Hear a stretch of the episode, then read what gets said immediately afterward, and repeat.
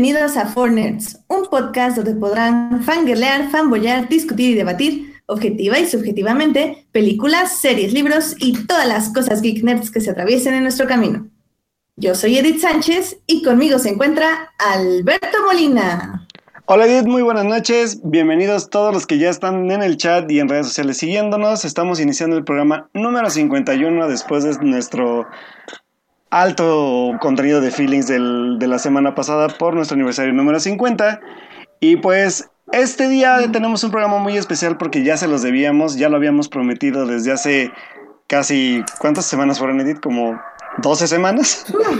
Demasiadas semanas. Pero bueno, o sea, queremos también, o sea, que, que acabara este rollo para que pudiéramos ahora sí hablar en forma de esto, pero antes de que me meta yo en todo el rollo y, y demos como pie a todo este rollo, Hoy estoy como muy complacido porque ya de hecho nos este habíamos platicado con él un bueno, el programa de hecho que inició esta serie de la que vamos a hablar hoy sobre todo en especial, que, que nos dijo que él quería hablar de esta serie, ¿sabes? Y que la verdad le emocionó mucho sobre todo porque creo que por lo que sé es muy fanático de esta serie.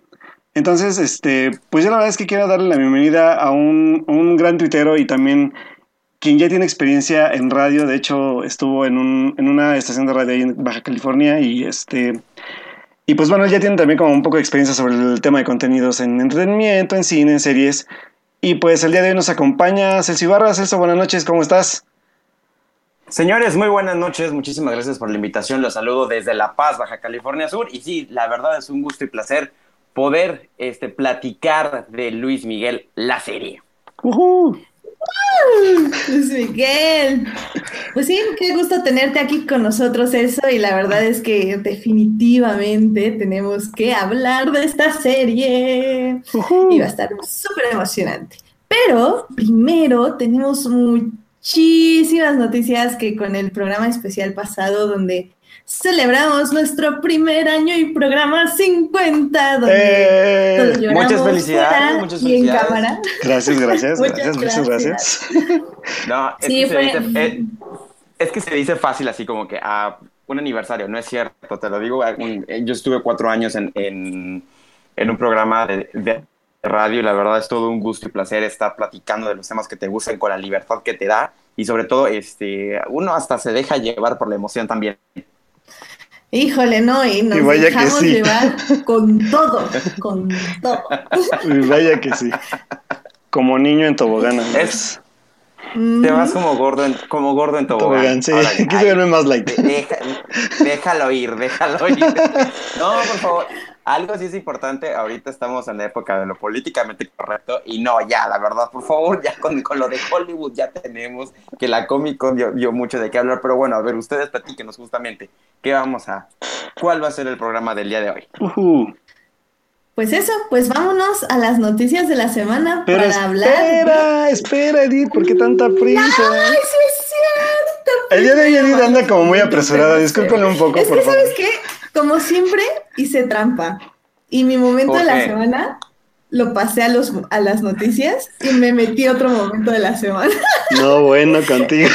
Eso es trampa, ¿eh? No se vale. No se vale. Me encanta hacer trampa. Bueno, vámonos a los momentos de la semana rapidísimo para pasar ahora sí a lo que le, a lo que le urge Edith, que son las noticias. Vámonos rápido. Vámonos. Vámonos.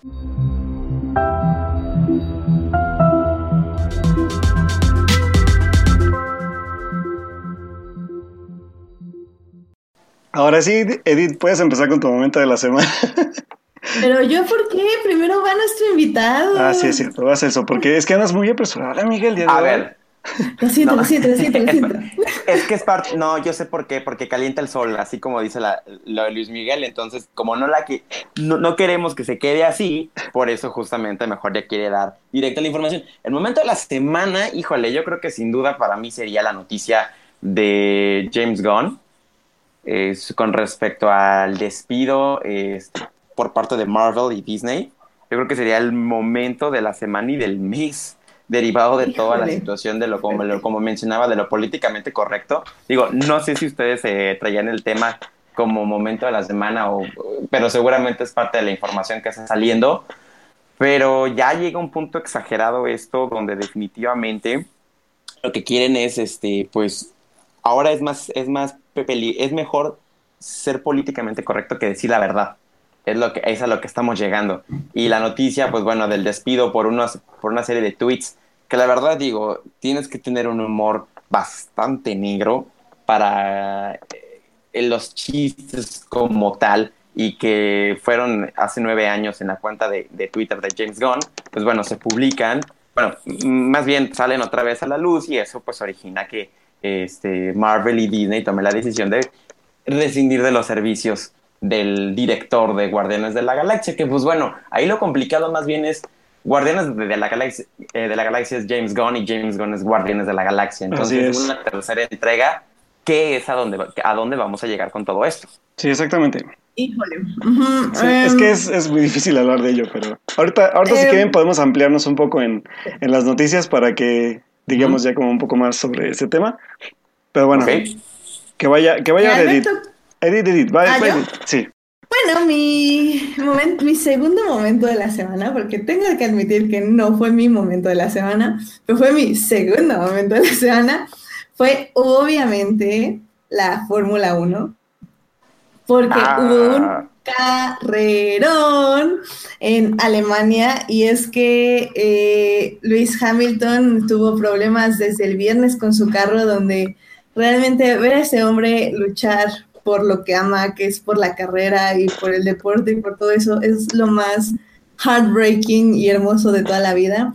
Y el viernes, no, perdón, el sábado tuvo un problema en la calificación donde su auto pues básicamente dejó de funcionar y él tenía como, o sea, se le ve como hasta las ganas de que quería llegar y cruzar la meta empujando el carro para poder que su equipo pudiera arreglar el carro y luego poder seguir este calificando.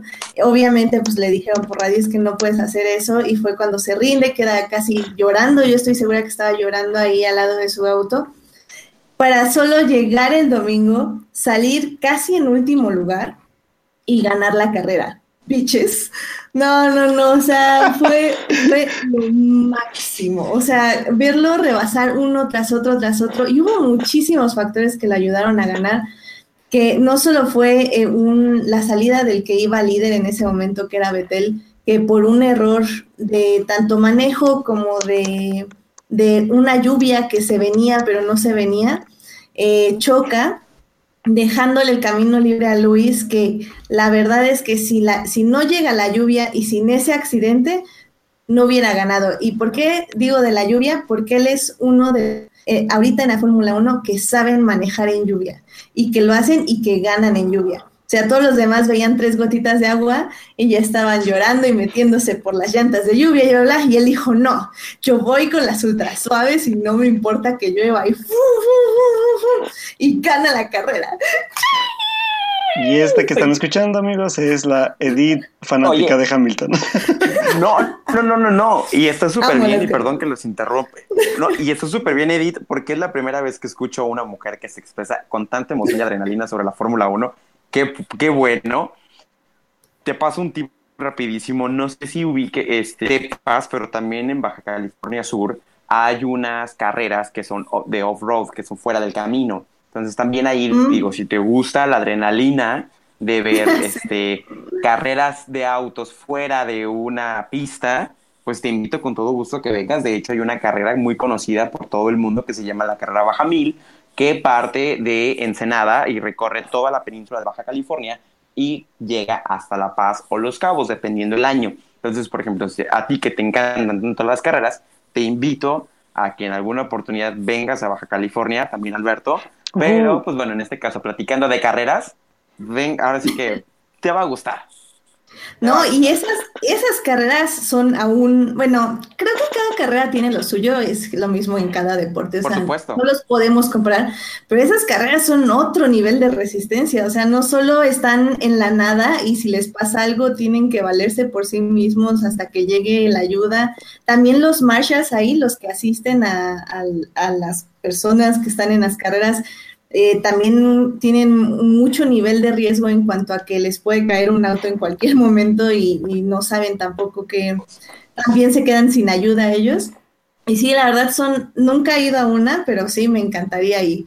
Y sí, pues la verdad es que yo como Marshall, eh, la verdad es que somos no voy a decir que somos la mitad mujeres, porque no lo somos, pero sí somos como un cuarto de mujeres y la verdad es que somos muy, muy fans y es muy, muy bonito encontrar a otra chica que se emociona igual que tú por Fórmula 1. Y sí las hay, pero estamos por ahí escondidas, pero ya estamos saliendo cada vez más y eso también me da muchísimo gusto. Por eso, valórenlas, valórenlas y aprovechen, no cualquiera. no cualquiera, ya tenemos, ya Fórmula 1, ya sea de hombres o mujeres. No, por eso lo digo. Es, un deporte muy ah, complicado. Eh, por todos los deportes, pero sí, no, no es tan...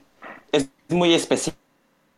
Sí, sí, sí, definitivamente. Por cierto, ahí Edith me, me debe este, una, una explicación de, sobre Fórmula 1 muy amplia, porque yo sé como lo básico, pero Edith dijo que me iba a enseñar, así que yo sigo esperando, ¿eh? Pues sí. Pues sí, pero pues no, no te vienes a ver la Fórmula 1 acá, ¿o qué? Pues es que pobreza extrema, pues que te crees, que soy rico, ¿o qué? Tengo cine que ver. No, no, no, no, no. No, Fórmula 1, Fórmula 1. Hay muchas series y cine que ver, es cierto. Tienes eso toda la razón. Eso sí. Bueno. Y Alberto, hablando de series, ¿cuál fue tu momento de la semana? Pues bueno, mi momento de la semana tiene que ver un poco con lo que es el inicio, bueno, ya, ya tiene como dos días, creo que inició el Festival Internacional de Cine de Guanajuato. Y esta vez se hizo un como un tipo de mesas redondas o paneles muy interesantes porque tiene que ver como con el rollo de la crítica cinematográfica tanto en el país como a nivel mundial. Y bueno, estuvieron varios invitados, de hecho, importantes que tienen que ver con el gremio de la crítica de cine en México actualmente. Eh, digo, por mencionar, por ahí estuvieron este mm, Arturo Aguilar, estuvo Fernando Solórzano, este, varias gente más que está involucrada en todo el medio. Y donde la verdad es que yo, yo si no las pudieron ver, les recomiendo que las busquen en la página de Facebook del, del festival, porque ya ahí están guardadas para que las puedan checar. Se trataron no solamente temas de crítica en general, sino también temas de crítica en el aspecto de la competencia como entre el crítico y el youtuber, el, como el, el, acceso como laboral que tienen los, los críticos actualmente en, en, diferentes medios, cómo se está viendo la crítica a nivel internacional para la gente que ve cine en general, o, o, cómo los ve la gente también como, como ellos como críticos. La verdad es que han sido paneles muy interesantes. Ha habido, sí, obviamente, como, como algunos que puede decirse que están de más. De hecho, por ahí hubo un, una controversia un poco grande sobre el aspecto de a quiénes estaban invitando, incluyendo por ahí estaba la, la, que fue la más controversial, que fue la de, la de Christoph, donde a final de cuentas como la gente se puso muy densa, pues eh, Christoph decidió como, bueno, yo creo que fue un acuerdo mutuo, Christoph y el festival decidieron como cancelar su participación en estas mesas, y aún así yo creo que igual depende también como quisiéramos ver la crítica, pero quieramos o no, también son personalidades que están aportando algo a la parte crítica, ¿no? Entonces creo que también hubiera sido interesante verlo en, en alguno de, los paneles, no tanto por la controversia, sino como para también ver qué es lo que tenía que aportar Christopher a este tipo de mesas. Pero aún así creo que es una, creo que es una buena, ¿cómo se diría? Como una buena actividad y un poco también como abierta al público en general, porque sobre todo da pie a también a que se hable un poco de la crítica, más allá, yo creo que del, del, cómo la vea la gente, sino también como para que la gente sepa como de qué va un poco. Eh, y de hecho, de hecho, de hecho, hablando de esto, el día de mañana tengo entendido que va a participar este, Rebeca, nuestra invitada que ya estaba con nosotros dos programas, va a participar en una mesa redonda también, por si la pueden checar también por el Facebook Live que vayan a lanzar mañana. Así que pues invitadísimos a que chequen lo que es este pues las mesas redondas que se han ido dando estos días, ver el de Rebeca el día de mañana y también obviamente que pues también comenten sobre lo que opinan sobre este tipo de temáticas, cómo los abordan, qué es lo que también se está hablando sobre la crítica actualmente, sobre todo en el país. Y pues la verdad es que se me hace bastante interesante que lo haya hecho ahorita el Festival de Cine de Guanajuato y que haya dado un poco pie a levantar un poco de ámpula en este tema y sobre todo porque pues a final de cuentas ya se diría como entre comillas pues todo el mundo quiere ser crítico de cine pero de hecho por ahí hubo, una, un, un, como un comentario muy atinado que dijo Arturo Aguilar en su panel porque fue este panel de del crítico versus el, versus el youtuber y habló un poco de esto, ¿no? De, de del el youtuber solamente como que, o sea, obviamente no son todos, pero sí hay algunos que están buscando como el como el, la, la, parte de la egoteca, o sea, la diferencia entre la egoteca y la verdad de ser un crítico de cine. Creo que eso fue, un, fue uno de los comentarios más atinados que escuché en las, en las pláticas que, que pude ver el día de hoy. Y la verdad es que sí hay una buena como, como parte interesante también en el aspecto de cómo vemos la crítica de cine actualmente y qué aportan también ellos a nosotros, ¿saben? O sea, es como, en verdad, ¿quién es el que verdaderamente se pone a estudiar la parte del, del, del, de lo que es el cine en general? No solamente como dice él, o sea, puede haber gente que está enfocada en el cine de, de Óscares, enfocada en el cine como internacional, pero al final de cuentas, a pesar de que tengan estas como variantes de la crítica de cine, ver que en verdad se como que se apropien del espacio y, tengan algo que ofrecerle a la gente, ¿saben? Entonces creo que eso fue una muy buena, este, muy buena, muy buena punta de Arturo Aguilar, por ahí también está Jesús Chavarría también, también habló un poco también de este tipo de, como de cómo se hace el contenido para este tipo de medios, y bueno, creo que sí vale mucho la pena verla, que fue un, un buen momento de la semana, y que sobre todo también puedan ver este, pues de qué se habla, ¿no? O sea, o qué es lo que piensan los críticos actualmente y qué es lo que nos quieren ofrecer a nosotros como público.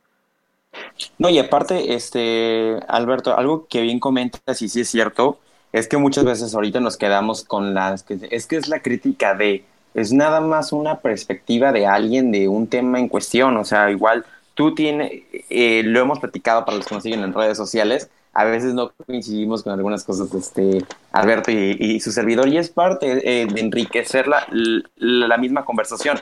A veces nos casamos tanto con la idea de que no, es que por, eh, por decir un ejemplo, este lo dijo Carmen Aristegui, pues a lo mejor yo no estoy de acuerdo con ella, pero es porque Carmen Aristegui ya tiene una serie de, de fans, por así mencionarlo, que la van a defender a capa y espada, cuando al final de cuentas, eh, eh, tranquilos, nada más es una perspectiva de, ahora sí que es mi punto de vista muy personal, mío de mí, yo sé que está mal dicho, pero es nada más un ejemplo, sobre una, un tema en cuestión, así que aplica también con el cine, que es lo que más consumimos aquí nosotros, y en esos, eh, ese tipo de espacios, entonces yo sí soy más de la idea de que es una perspectiva y se vale, hay mucho cine y la intención es verlo. Pues sí, y, digo, en esta, por ejemplo, en, una de estas pláticas también se decía eso, ¿no? Exactamente lo que dice ahorita Celso, que es como la parte de, de cómo llegas a ampliar este diálogo o esta discusión, pero obviamente siendo totalmente objetivo y también argumentando lo que quieres decir, o sea, no, no dando pie ahora sí que a lo que siempre hemos tratado como de defender aquí, que es, es como los comentarios tóxicos de decir por decir, sino más bien como que sí dar pie como a la argumentación, al análisis sobre todo de la obra que se está analizando en ese momento y pues sobre todo también como generar esta comunidad, ¿no? Que a final de cuentas es lo que es lo que se busca, por ejemplo, lo que nosotros buscamos con el programa. Y este y creo que es bastante como interesante verlo sobre todo del punto de vista de ellos, ¿no? Que sobre todo también ya tienen un poco más de espacio, tienen un poco también más de experiencia, entonces creo que vale mucho la pena verlas este los paneles duran a lo mucho una hora cada uno. Entonces, este, pues, si se los pueden aventar, ahí les dejamos igual el enlace en la página de, internet ya cuando este, se lance el podcast grabado el miércoles. Así que, pues, igual ya cuando lo vean, pues adelante para que comenten con nosotros también sobre el tema. Sí, pasen el link, porque la verdad yo no, yo no sabía dónde buscarlos, entonces vale la pena. Eh, yo sabía, yo, oigan, rapidísimo antes de cerrar ese tema, yo sí sabía de esas conferencias y por el tema de Christoph. Sí, fue, fue, fue como el, el porqué, ¿sabes? Pero, pero bueno, digo, al final de cuentas. controversial. Sí, fue controversial, pero es lo que yo digo. Al final de cuentas, creo que fue más por, por lo que la gente pidió, por lo que la gente se quejó. Digo, yo sí me quejé un poco, pero creo que al final de cuentas hubo. Yo creo que sí tenía algo que decir, ¿saben? O el por qué, estar, el por qué estar ahí. Por ejemplo, de, de hecho, este Jesús lo defendió un poco porque Jesús tenía un proyecto con él. Y se dijo, bueno, yo creo que pues a final de cuentas, pues Christoph es, es, polémico, pero hubiera sido bueno que estuviera también presente aquí, ¿no? Para que tuviera algo de, también que decir, obviamente, sobre el aspecto de criticar ese tipo de obras. Yo, yo confieso que lo sigo en, en YouTube, en, su canal que tiene, este, donde hace también comentarios de películas. Muchas veces es más es sobre películas de, de Hollywood, por así mencionarlo, de blockbusters. Eh, y, y, está bien, digo, o sea, yo lo sigo a él desde que estaba en Telehit en, su programa de uno que tenía de ID. Aquí van a empezar a aullar los lobos. pero tenía un programa que, eh, igual de debate y conferencia. Entonces, este, igual también el, el, el Christoph sabe, nada más que obviamente es un personaje el que tiene como otro que también conocemos que se, que se llama Horacio Villalobos, pero bueno, al final de cuentas, este, qué padre de que le den la apertura y también pues es, un, es otra, otra forma de ver el cine. Claro, sí. Por ejemplo, igual, y o sea, como, como nos dice este Edson Robles ahorita aquí en el chat, este, él dice que al final el espectador es el que termina adecuándose a un tipo de crítico porque representa su ideología o interés. Y Así sí, es. creo que al Claro. final del día eso, y es un poco de lo que hablábamos el programa pasado, o sea, el deber del espectador también es elegir qué quiere oír y a quién se quiere adecuar a oír. O sea, no hay que estar, creo que no hay que olvidar que sí hay que estar abiertos a todas las ideologías y hay que escucharlas, o sea, no está tan mal tener un troll o dos en su timeline, solo para que sepan que el mundo no es tan del color que ustedes lo quieren ver, porque eso fue lo que Sí, pasó en las elecciones de Estados Unidos, de que todos creían que todos odiaban a Trump y upsis, que creen que vivían en una burbuja. Exactamente. es cierto. Entonces, creo que es bueno tener estos glimpses a otras personas que no piensan como ustedes, es bueno y es sano, pero tiene que ser en el punto sano, no en el punto troll, ya me está afectando psicológicamente esto. Pero sí, al final del día a lo que iba es que nosotros elegimos también a los críticos y con los que empatizamos, y también eso nos ayuda, porque hay tanta oferta de cine que al final del día no queremos saber ver puras cosas que no nos van a gustar, sino que queremos ver cosas que nos retan y que nos van a gustar y que nos van a entretener. Y el punto es tener muchos críticos para que no solo tengas, sí, un punto de vista que te gusta, pero que de vez en cuando te lancen cosas que no verías eh, de otra forma. Entonces, eso también es lo interesante. Así Sí, es. y te ayuda a, a ti, y te ayuda a ti como, como, este, no sé, te ayuda a ti mucho para enriquecerte como cinéfilo. O Exacto. así de sencillo. Sí, es. Sí, entonces como decíamos, o sea, pueden seguir a un influencer que se dedica más a películas de Hollywood y eso está bien, no hay problema, pero también traten de tener otro crítico que sí le guste Ho- Hollywood, pero que también vea un poquito de arte y tengan otro que vea puro de arte y muy poquito de Hollywood. Y así van agarrando de un lado, de un lado, de un lado y van a enriquecerse mucho más. Eso es cierto. Muy bien. Pues Bueno, bueno. pues yo creo que con esto ya vámonos a las noticias de la semana. Pues vámonos a las noticias, muchachos. Noticias de la semana. Eventos. Trailers. Hashtag no vean trailers. Chismes. En En For 4Nerds. Tuvimos muchísimas noticias esta semana y es que una nos atrasamos porque la anterior semana fue el especial de aniversario y dos porque estamos con la Comic Con, entonces están saliendo muchas noticias. Vamos a dejar un poco las polémicas a un lado y vámonos a concentrar en el hype de todo lo demás. Que bueno, así nada más para mencionarlo rápidamente, eh, Zombieland eh, la semana pasada se anunció que va a haber una segunda película después de 10 años. Oigan, una Entonces, eso pregunta. va, va a estar interesante. Sí. ¿Es necesaria una segunda parte? Yo sí la quiero. yo, yo sí la quiero. Mm, Mira, no es necesaria, pero ¿por qué no? ya Ah, pasaron va. 10 Why años, podemos verla, ¿sabes? Va, Why estar, not? va a estar buena, va a estar buena. Why not? ¿Cómo? Why not? Why Es not? que, es que acuérdense de que hay las segundas partes no siempre son buenas, por eso lo pregunto. Yo no soy muy fan, sí la vi, pero igual es una de las películas muchas que hay en el mundo. Por eso pregunto, veo que sí, es- escucho que sí son muy fans ustedes dos. Uh, ¿Es sí. necesaria una segunda parte? Mira que yo no soy tan fan, pero 10 años me parece un, un buen tiempo para hacer una segunda parte, mientras sepan desarrollar a sus personajes conforme el tiempo que ha pasado. Entonces, Digo, ahí, ahí- tienes el ¿por claro ejemplo con Mamma Mía, ¿eh? Con Mamma Mía Here We Go Again, que, que se estrenó en Estados Unidos la, la semana pasada. También después Ajá. de hace 10 años se viene esta historia. y está haciendo un Pero está exitazo. siendo exitazo, ¿eh? O sea, eso sí, eso es cierto. Sí, sí, sí, sí, sí. Exitazo. Eso sí. Los Increíbles 2. Pero bueno, un poco fallida, según Alberto. Para mí sí, pero al final de cuentas la, la taquilla pues lo dice otra cosa, ¿no? O sea, yo puedo decir, con lo que decimos, puedo decir yo mil y un cosas, pero la taquilla dice otra cosa. La taquilla respondió bien la película. Sí, Exacto. Y por ejemplo, en esta vena, ya antes de pasarnos a, Comic Con, también anunciaron que Downton Abbey iba a sacar una película para como medio terminar su serie o no sé por qué. Sí. También esas son de las cosas que creo que son un poco innecesarias, pero que obviamente voy a ver. Obviamente, yo también. Y obviamente hay que verla. Porque novela, novela, este. Porque novela. Novela, ¿cómo se dice? Británica. Porque si, ya se acabó, si ya se acabó la latina, pues hay que buscar la británica, está bien. Hay que seguir. Exacto. Oye, pero ojo. Ahí tienes otro ejemplo también, digo, en el caso del de, el, hecho de series y capítulos especiales o películas para poder terminar una historia con Sense8. ¿Funcionó un episodio especial de dos horas y media para cerrar una serie que debe de haber terminado en su primera temporada? Mm, una no y dos no. O sea, ¿cuál es tu problema? Sensei debió haber tenido cuatro temporadas mínimo. Mínimo.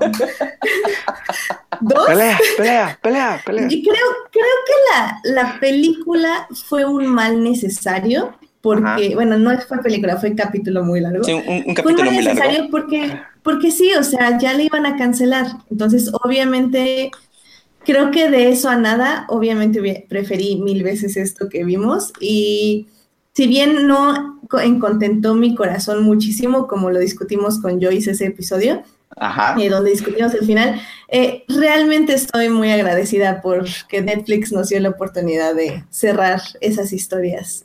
Sirvechange.org, ahí está. Claro que sí. Por si creían que no. por favor. Ahí está, el, ejemplo de que sí sirve change.org. Y es que, por favor, ¿puedo pasar a Comic Con? Porque hay otra campaña que salvó, salvó y salvó. Ah, ya sé. Ah, dilo, dilo, dilo. Eso sí me emociona. Dilo, dilo. Dilo. ¿Puedo más? Dilo. The Cloud Wars regresa. Séptima temporada.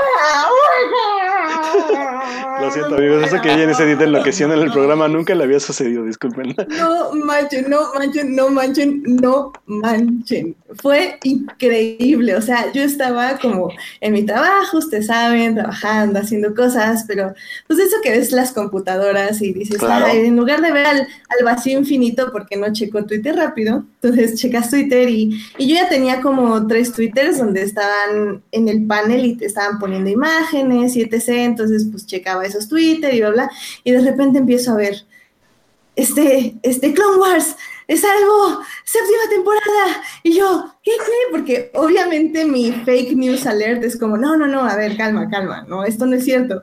Y, y empecé a hacer, empecé a decir en voz alta, no es cierto, no es cierto. Y los del trabajo, ¿qué te pasa? ¿Qué te pasa? Y yo, tranquilos, tranquilos, tú tranquilos. A ver, a ver, esperen, esperen, esperen. Y empecé a checar y empecé a checar y, y, de repente vi la palabra trailer y de repente aquí está el trailer y dije, a ver. Y aquí está el póster. Ir al comedor unos minutos, con permiso. Fui al comedor, vi el trailer y morí. Morí. Morí. No, la verdad es que creo que fue, fue de, los anuncios dentro de, la este dentro de la Comic Con de este año, que es de lo que creo que vamos a seguir hablando un poquito. Creo que Clone Wars fue como la gran sorpresa, porque se, estaba viendo como un panel, o bueno, yo, yo de lo que había platicado cuando dijimos los anuncios de, de lo que podía haber en la Comic Con, había un panel de Clone Wars, pero iba a celebrar como el aniversario de la serie pero, y bueno. Y los 10 años. Los 10 años, y aparte yo había hablado un poco también de, que se va a hablar un poco más de la serie que se llama Resistance, que es una nueva serie animada que están preparando más del lado de, The Force Awakens, bueno, de esta saga, pues, nueva, que, que de Clone Wars, ¿no? Entonces es cuando, cuando anuncian Clone Wars, es como de. Quítate Resistance, es como el meme de los Simpsons y el borreguito. Quítate Resistance y. Sí, vi el meme. Sí, vi el meme que compartiste. Entonces, hola, hola, hola, Clone Wars, ¿no? Entonces, creo que fue un gran anuncio y lo que yo sí les preguntaba, por ejemplo, lo que era Edith y a Alfie, a todos estos amigos míos fans de Star Wars es, ¿cómo le va a afectar ahora a la serie ser parte ya? Porque la, animación de la serie antes era como auspiciada por Warner, si no mal recuerdo Edith, y ahora Disney ya tiene como la, la puerta abierta, ¿no? En la parte como de la animación. Entonces, al final de cuentas, seguía siendo Lucasfilm, pero ahora ya se le, obviamente se le quitan a Warner para que se vaya directo a Disney. Entonces, eso sí no sé cómo vaya a afectar. Lo que sí es que creo que no he acabado, no he acabado de ver la serie, pero me imagino por dónde va a ir el asunto, porque ya me dijo que ya vi spoilers.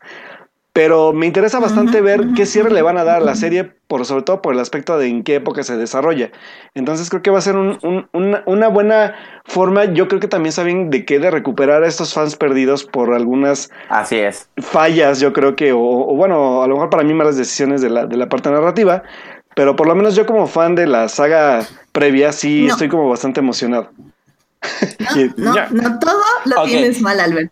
Todo. ya. Todo está Yo, mal.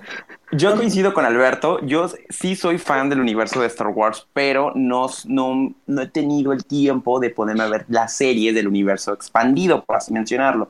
Yo sí tenía esa duda y les quería preguntar, esta séptima temporada de Clone Wars, ¿dónde terminaría? ¿Terminaría con el inicio del episodio 3, que es lo que todo mundo sabemos, que el- lo vimos en pantalla cua- cuando se estrenó, que se supone que allí es donde debe de iniciar, donde de- debe de concluir esa esta saga de, la, de las guerras clónicas. Y sí, justamente coincido plenamente con Alberto, es una manera por parte de Disney de recuperar a todos los fans que salieron molestos después de las películas, como el episodio 8 y Han Solo, que la verdad pues no funcionaron y no le gustó a la gente. Entonces, pues bueno, ¿qué hacemos? Recuperamos a todos ellos por medio de la, la- de la vieja confiable. Es, es verdad, la verdad. Mira. producto. Miren, les voy a decir una sencilla razón por la que esa teoría no es válida. A ver, venga. Y es porque estas, este tipo de series no se planean en un día ni en una semana, se planean Mm. con meses. No, pero a final de cuentas Meses. ya pasaron dos años desde The Last Jedi, ¿sabes? No, ¿cómo van a pasar dos años? Ya pasaron Llevamos dos años. ya pasaron. desde ¿O año y medio? ¿Cómo van a pasar dos años? ¿Cuánto- a ver, ¿cuánto llevamos? Siempre, Alberto. ¿Cuánto llevamos? Llevamos Pues, siete meses. En siete meses pudo haber sido una buena planeación, ¿sabes? Y porque aparte la taquilla y, el, Sí. y la reacción de los fans fue inmediata. O sea, también en siete meses pudo haber una buena planeación. No creo que haya sido tampoco como muy de, ah, sí, vamos a revivir Clone Wars ahorita. Nah. No, yo Pues, digo que sí, sí. fue parte de la decisión. es que, o sea. Porque espérense, yo no solo hablo de Clone Wars, o sea, hablo de todo lo que se anunció, o sea, fue, o sea, no fue un celebration y yo lo sentí como un celebration, porque no solo se, se anunció la, el estreno de Clone Wars, se, se anunció también un cómic de Chewbacca para niños. Está el cómic de Poe Dameron, también hubo, va a haber un nuevo este, cómic de Darth Vader, pero igual para niños. Está obviamente el libro de Tron Alliances, que ya estaba anunciado desde hace un año y que tenemos mucho hype todos. Hay una serie nueva de R2D2 y C-3PO, igual para niños muy pequeños. Está The Jedi Academy, que es igual un libro para niños. Van a estar los cómics de Lando, que también fueron muy pedidos después de, de Han Solo, que obviamente ya estaban planeados para después del estreno de la película de Han Solo. También va a haber un cómic de Luke y Leia, que se van a llamar Luke y Leia Adventures, que también es justo, después del cómic, digo, de la película 4, del episodio 4. También van a estar este, los cómics de Star Wars Millennium Falcon. Va a salir, ah, bueno, este es aparte, pero va a salir el libro de, de Star Wars Women of the Galaxy, que este libro yo sé que se estaba planeando desde hace un año, porque desde hace un año ya estaban coleccionando imágenes de diversas artistas, eh, no todas mujeres, aunque no me crean, deben ser la gran mayoría mujeres, al menos, eh, pero básicamente son ilustraciones de todos los personajes femeninos de Star Wars y es un libro muy bonito que obviamente yo voy a comprar. Eh, también va a estar el libro de Queen Shadow, que va a ser el libro de Padme Amidala cuando se convierte de reina a senadora, escrito por A.K. Johnston, que la verdad no me encanta esta autora, pero eh, la verdad promete mucho porque es el primer libro de Padme que se va a publicar. Van a estar los cómics de The Tales from Vader's Castle, que también son para niños. Va a seguir el cómic de Darth Vader. Va a estar el libro, la novelización de Solo de Star Wars, que también voy a leer. Va a estar el cómic de Star Wars Story, que también va a ser una miniserie de Solo. Va a salir un cómic de Darth Maul. Va a salir. y por No, último, No, no me va a salir el gran libro de Claudia Gray, que va a hablar sobre Obi-Wan y sobre Qui-Gon.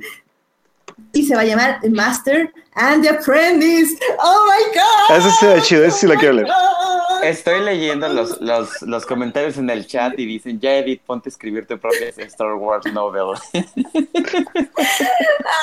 Fue, fue sé, Carlos. Fue Carlos. Sí, fue Carlos, fue Carlos, ajá. Ay, cal- Bueno, creo que, esperen, ya tengo tres baneados del chat, ¿eh? A ver, está Julián, Carlos no, Carlos creo que ahí va, pero no, todavía no. Julián y este Jorge. Arturo Aguilar se, agarran- se ganaron un ban este programa. ¿eh? Pero Qué bueno, fuerte, no la diré censura. Qué No diré.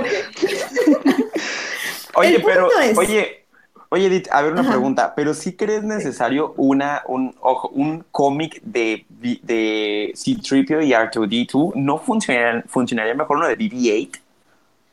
Pues mira, estos cómics son para niños. Eh, Ajá, pero, por ejemplo- literalmente son como aprende el abecedario y así, o sea, no Ah, es ok. nada así como súper, ajá, heavy. Em, No, no, no, sí creo entiendo el que punto, pero... este año Ujú. Tal, eh, es que, mira, entiendo su punto. O sea, en siete meses puedes planear todo esto que va a salir el próximo año. Estoy de acuerdo con ese tipo de pensamiento. Pero eh, la verdad es que ya desde hacía dos años o tres estamos pidiendo mucho, o sea, los fans de Star Wars están pidiendo mucho material de las precuelas. Que eso fue un poco lo que pasó ahorita y se complementó con todo lo que salió de Han Solo, que se está complementando también todo lo que está pasando entre el episodio 8 y 9. Claro. Entonces, real, o sea, entiendo que, que quieran pensar y, o que sí, o sí, que sí, es, eh, Luca, Lucasfilm y Kathleen Kennedy diga, ok, bueno, vamos a darle Que esto a por los cierto, fans, oye. para que regresen, pero Que por O cierto, sea, nadie quiere ese puesto, ¿eh? Nadie quiere ser director de Lucasfilm. Sí, no. pues no, pues es un trabajo cañoncísimo, o sea, Pero ¿quién la se de- va a aventar eso? Pues nadie La nota más fue que, que la- Kennedy. No, es que el detalle fue que la dejaron porque nadie quería el puesto. o sea, quédate, Qué hay que. La nota. La nota Ah, así que también, salió- que también ah, me parece muy pretencioso pensar que la iban a correr porque no les gustó a los niños troll de las Jedi, la verdad. No, yo, yo no tanto por The Last Jedi, sino más por por Han Han Solo. Solo. Sí, yo no Yo tanto por también The por Han Solo. Sí, yo también digo lo mismo. Pues tal vez. Pero bueno, ya saben que no, ese tipo de pensamientos vez me gusta. El Así que vamos a es- cambiar. El punto es que The Clone Wars regresa y el panel estuvo muy bonito. La verdad es que todo el asunto de cómo este Filoni está dando estos detalles, estos bocetos que todos ya conocemos, porque todos los que amamos Clone Wars hemos visto 1259, 1300 paneles de esto. Entonces ya hasta sabemos cómo va a acabar.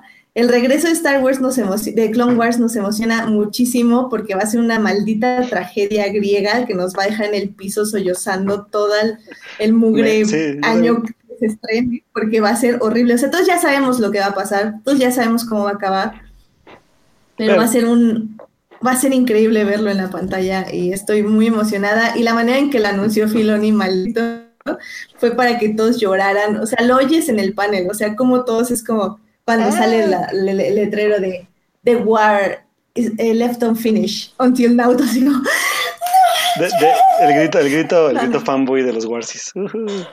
Fue- fue Sí, se escucha, neta. Si no No, has visto el no, no. video, Celso, escúchalo. Se oye todo el grito bien chido. No, no, no. La voy a así, buscar. literal, cuando yo lo escuché, porque vi el panel ya de- en la noche, no manches, hasta se me salieron lágrimas de la emoción que tenían todos al ver el tráiler. O sea, porque era mi misma emoción de cuando yo lo vi. Y fue como, "Oh, los amo a todos. Y ya, Y ya, y ya. bueno. Suficientes ya. emociones. Ya, yo estoy muy fuerza- emocionada por el libro de Padme y por el libro de Claudia Gray, de Obi-Wan, y que la fuerza los acompañe. Y que la fuerza nos acompañe, así es. Siempre. Ujú. Bueno, creo que también de parte de, la, de lo que es de la Comic Con, hemos visto ya varios avances de varias películas. Se dieron algunos adelantos, por ejemplo, de It eh, parte 2, donde ya también se vio un avance donde salen ya algunos de los personajes crecidos, este, pues en pantalla, ya lo vieron algunas personas dentro de la Comic Con, pero obviamente no se ha filtrado. Eh, también ya vimos el tráiler, bueno, voy a ir como por los trailers rápido para que igual ya comentemos como en general. Este. Hemos visto trailers de Glass, de la próxima película Sí. de Night Shyamalan. Hemos visto trailer de Shazam, de la próxima película de DC. Así también como Aquaman. También vimos la, el trailer de la nueva película de Animales Fantásticos, parte 2, Los Crímenes de Grindelwald. Eh, también vimos trailer de... ¿De qué más vimos trailer? Recuérdenme. Ah, Ah, a ver, pues es que esos son los más mencionados. Sí, son como los más... ¿Qué, Edith? Sí, ¿Por qué? ah, ay, nada, No. es que me enoja. Ah, el de Godzilla, el de. Godzilla King of Monsters, Ah, también lo vimos. ¿No fue donde salió Hashtag el no error de la cámara? ¿Mandé? ¿No fue donde salió el error de la cámara donde Ah, sí. este, ah, ok. Ya No, pero ese fue, ese fue, ese fue el, ese fue el teaser antes de que saliera el, el teaser. Ajá, sí, fue el teaser. Pero también al Ok. teaser se lo perdono un poco porque supone que quería hacer un poco serie B. Pero bueno. Pues bueno, se sale mal, la neta. Este, y según yo, ya, ¿no? Creo que son los trailers que vimos.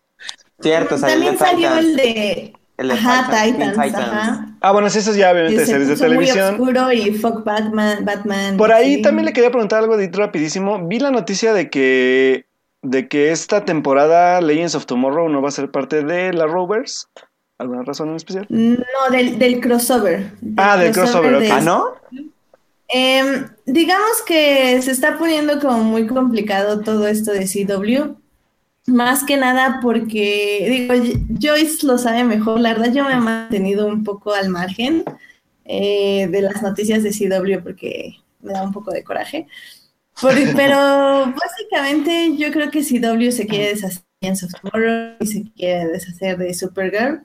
Entonces, eh, Supergirl va a apostar por algo muy complicado esta temporada.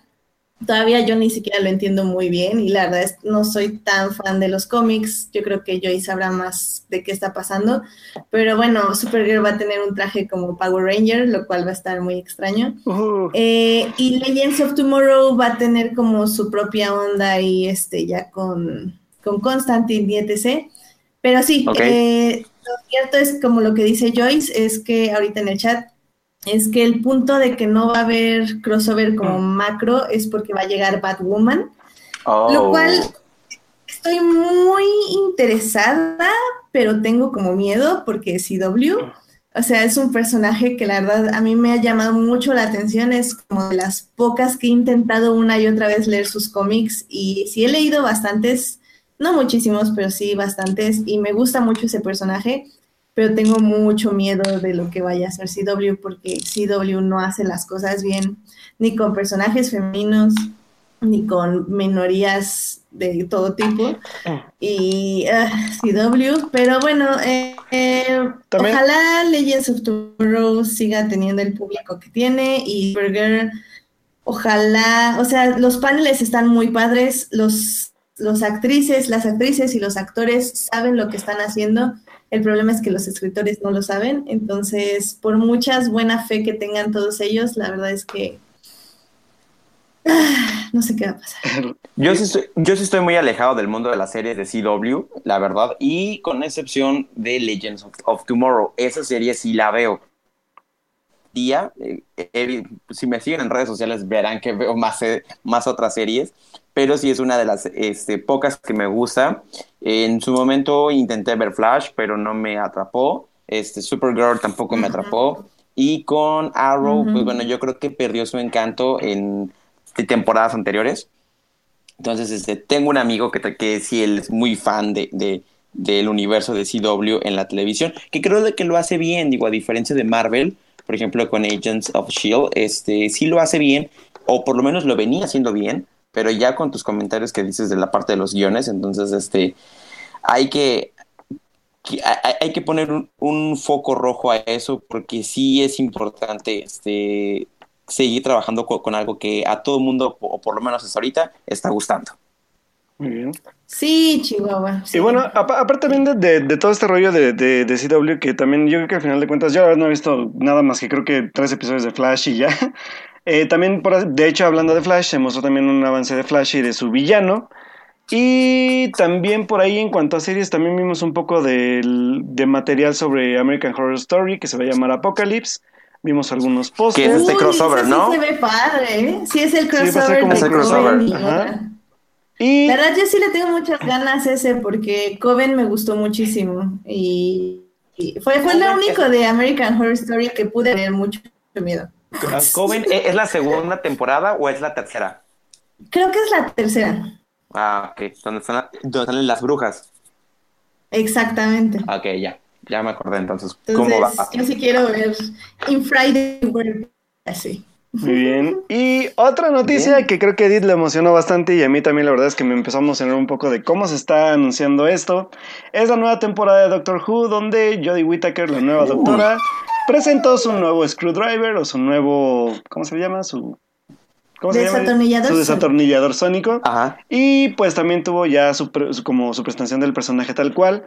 Y pues pudo hablar un poco en un panel sobre lo que es hacer esta, esta temporada y los retos de pues ser un personaje literal pues mujer en, el- en ese universo de Doctor Who donde antes había vivido puros hombres. Y pues la verdad es que pues yo estoy muy emocionado con Doctor Who. O sea, creo que tengo mucha fe. El tráiler se ve buenísimo. La neta es que yo cuando vi el tráiler me, me sorprendí bastante. No sé si lo vio porque según lo ve trailers. Eh, bueno, una, este es un teaser. Dos, a mí, a mí me sorprendió, o sea, literal, yo, yo sí lo empecé a ver y yo tenía así el dedo en el, en el cerrar ventana, porque ese tipo de trailers no me gusta verlos porque explican muchas cosas, al menos lo hacían antes. Lo que a mí me sorprendió es que una, bueno, y por lo que me animé a verlo, es porque duraba muy poco y porque lo empecé a ver vi que eran como imágenes, imágenes súper mega random, o sea, nada estaba conectado. Literal lo que nos dieron fueron como, como una edición a lo loco de todo lo que va a haber en la temporada, lo cual me sorprende, pero me gusta porque eso quiere decir que justamente nos están dejando que veamos todo, o sea, que la doctora realmente la veamos el primer episodio, que no empecemos a verla en teasers o en trailers para que todos se hagan de su opinión. O sea, BBC o la BBC sí quiere que tú llegues y veas el primer episodio para que juzgues el trabajo de Jodie Whittaker y de Chris Primble, como se diga, el showrunner. Entonces, eso, eso me llama mucho la atención y me gusta. De hecho, si quieren ver los paneles, es uno, el de Doctor Who, y dos, también estuvo Jodie Whittaker en Women Who Kick, Who Kick Ass. También ahí estuvo. Entonces, estuvieron dando muchísimas entrevistas todos y estuvieron como los tres días ahí, lo cual también creo que no había pasado. Entonces, están haciendo un muy buen marketing. Obviamente salieron los Funko, salió el Screwdriver, que me llama muchísimo la atención porque para los Jubians, eh, los tres, cuatro anteriores Screwdrivers habían sido muy, muy, mecánicos en el aspecto que eran como muy, eh, como muy armables. sí, no sé cómo decirlo, como como de computadora, hagan de cuenta. Y este driver es literal muy orgánico, es como si se hubiera derretido y, ya nada más fu- fuera como un tipo lava. Y por lo que veo el juguete es como súper movible, o sea, todo lo puedes mover y lo puedes cambiar de lugar. Entonces, eso me, me llama la atención y me gusta muchísimo que en cosas tan pequeñas como, bueno, no tan pequeñas porque el screwdriver para los Jubians es algo muy importante, pero en detalles así tan, tan importantes, pero parecía que pequeños se está definiendo esta nueva doctora y eso, eso me gusta. Estoy muy emocionada, la verdad. Y bueno, Qué para... triste que, que- que Bien. me mató, me mató mi momento Doctor Who, me lo mató de Clone Wars, pero bueno, ¿qué vamos a hacer? Y bueno, pues ya para finalizar las noticias, porque nos vamos a extender mucho con, de- con la Comic Con y la verdad es que hay muchas cosas de las que hablar, pero creo que va- vamos a tratar de resumirlo rápidamente. También hubo tráiler de The Walking Dead y el anuncio de que este Andrew Lincoln sale de la serie ya confirmadísimo. Entonces, este, pues vamos a ver de qué forma van a darle ser al personaje. Y también por otro lado, pues estuvo también por allí, tanto el anuncio hablábamos de Titans ahorita, pero hablábamos también en general de la plataforma ya en forma de, de, de DC, de cómo va a funcionar, qué series va a tener y un poco también de los precios. Ya se anunciaron un poco más de esto.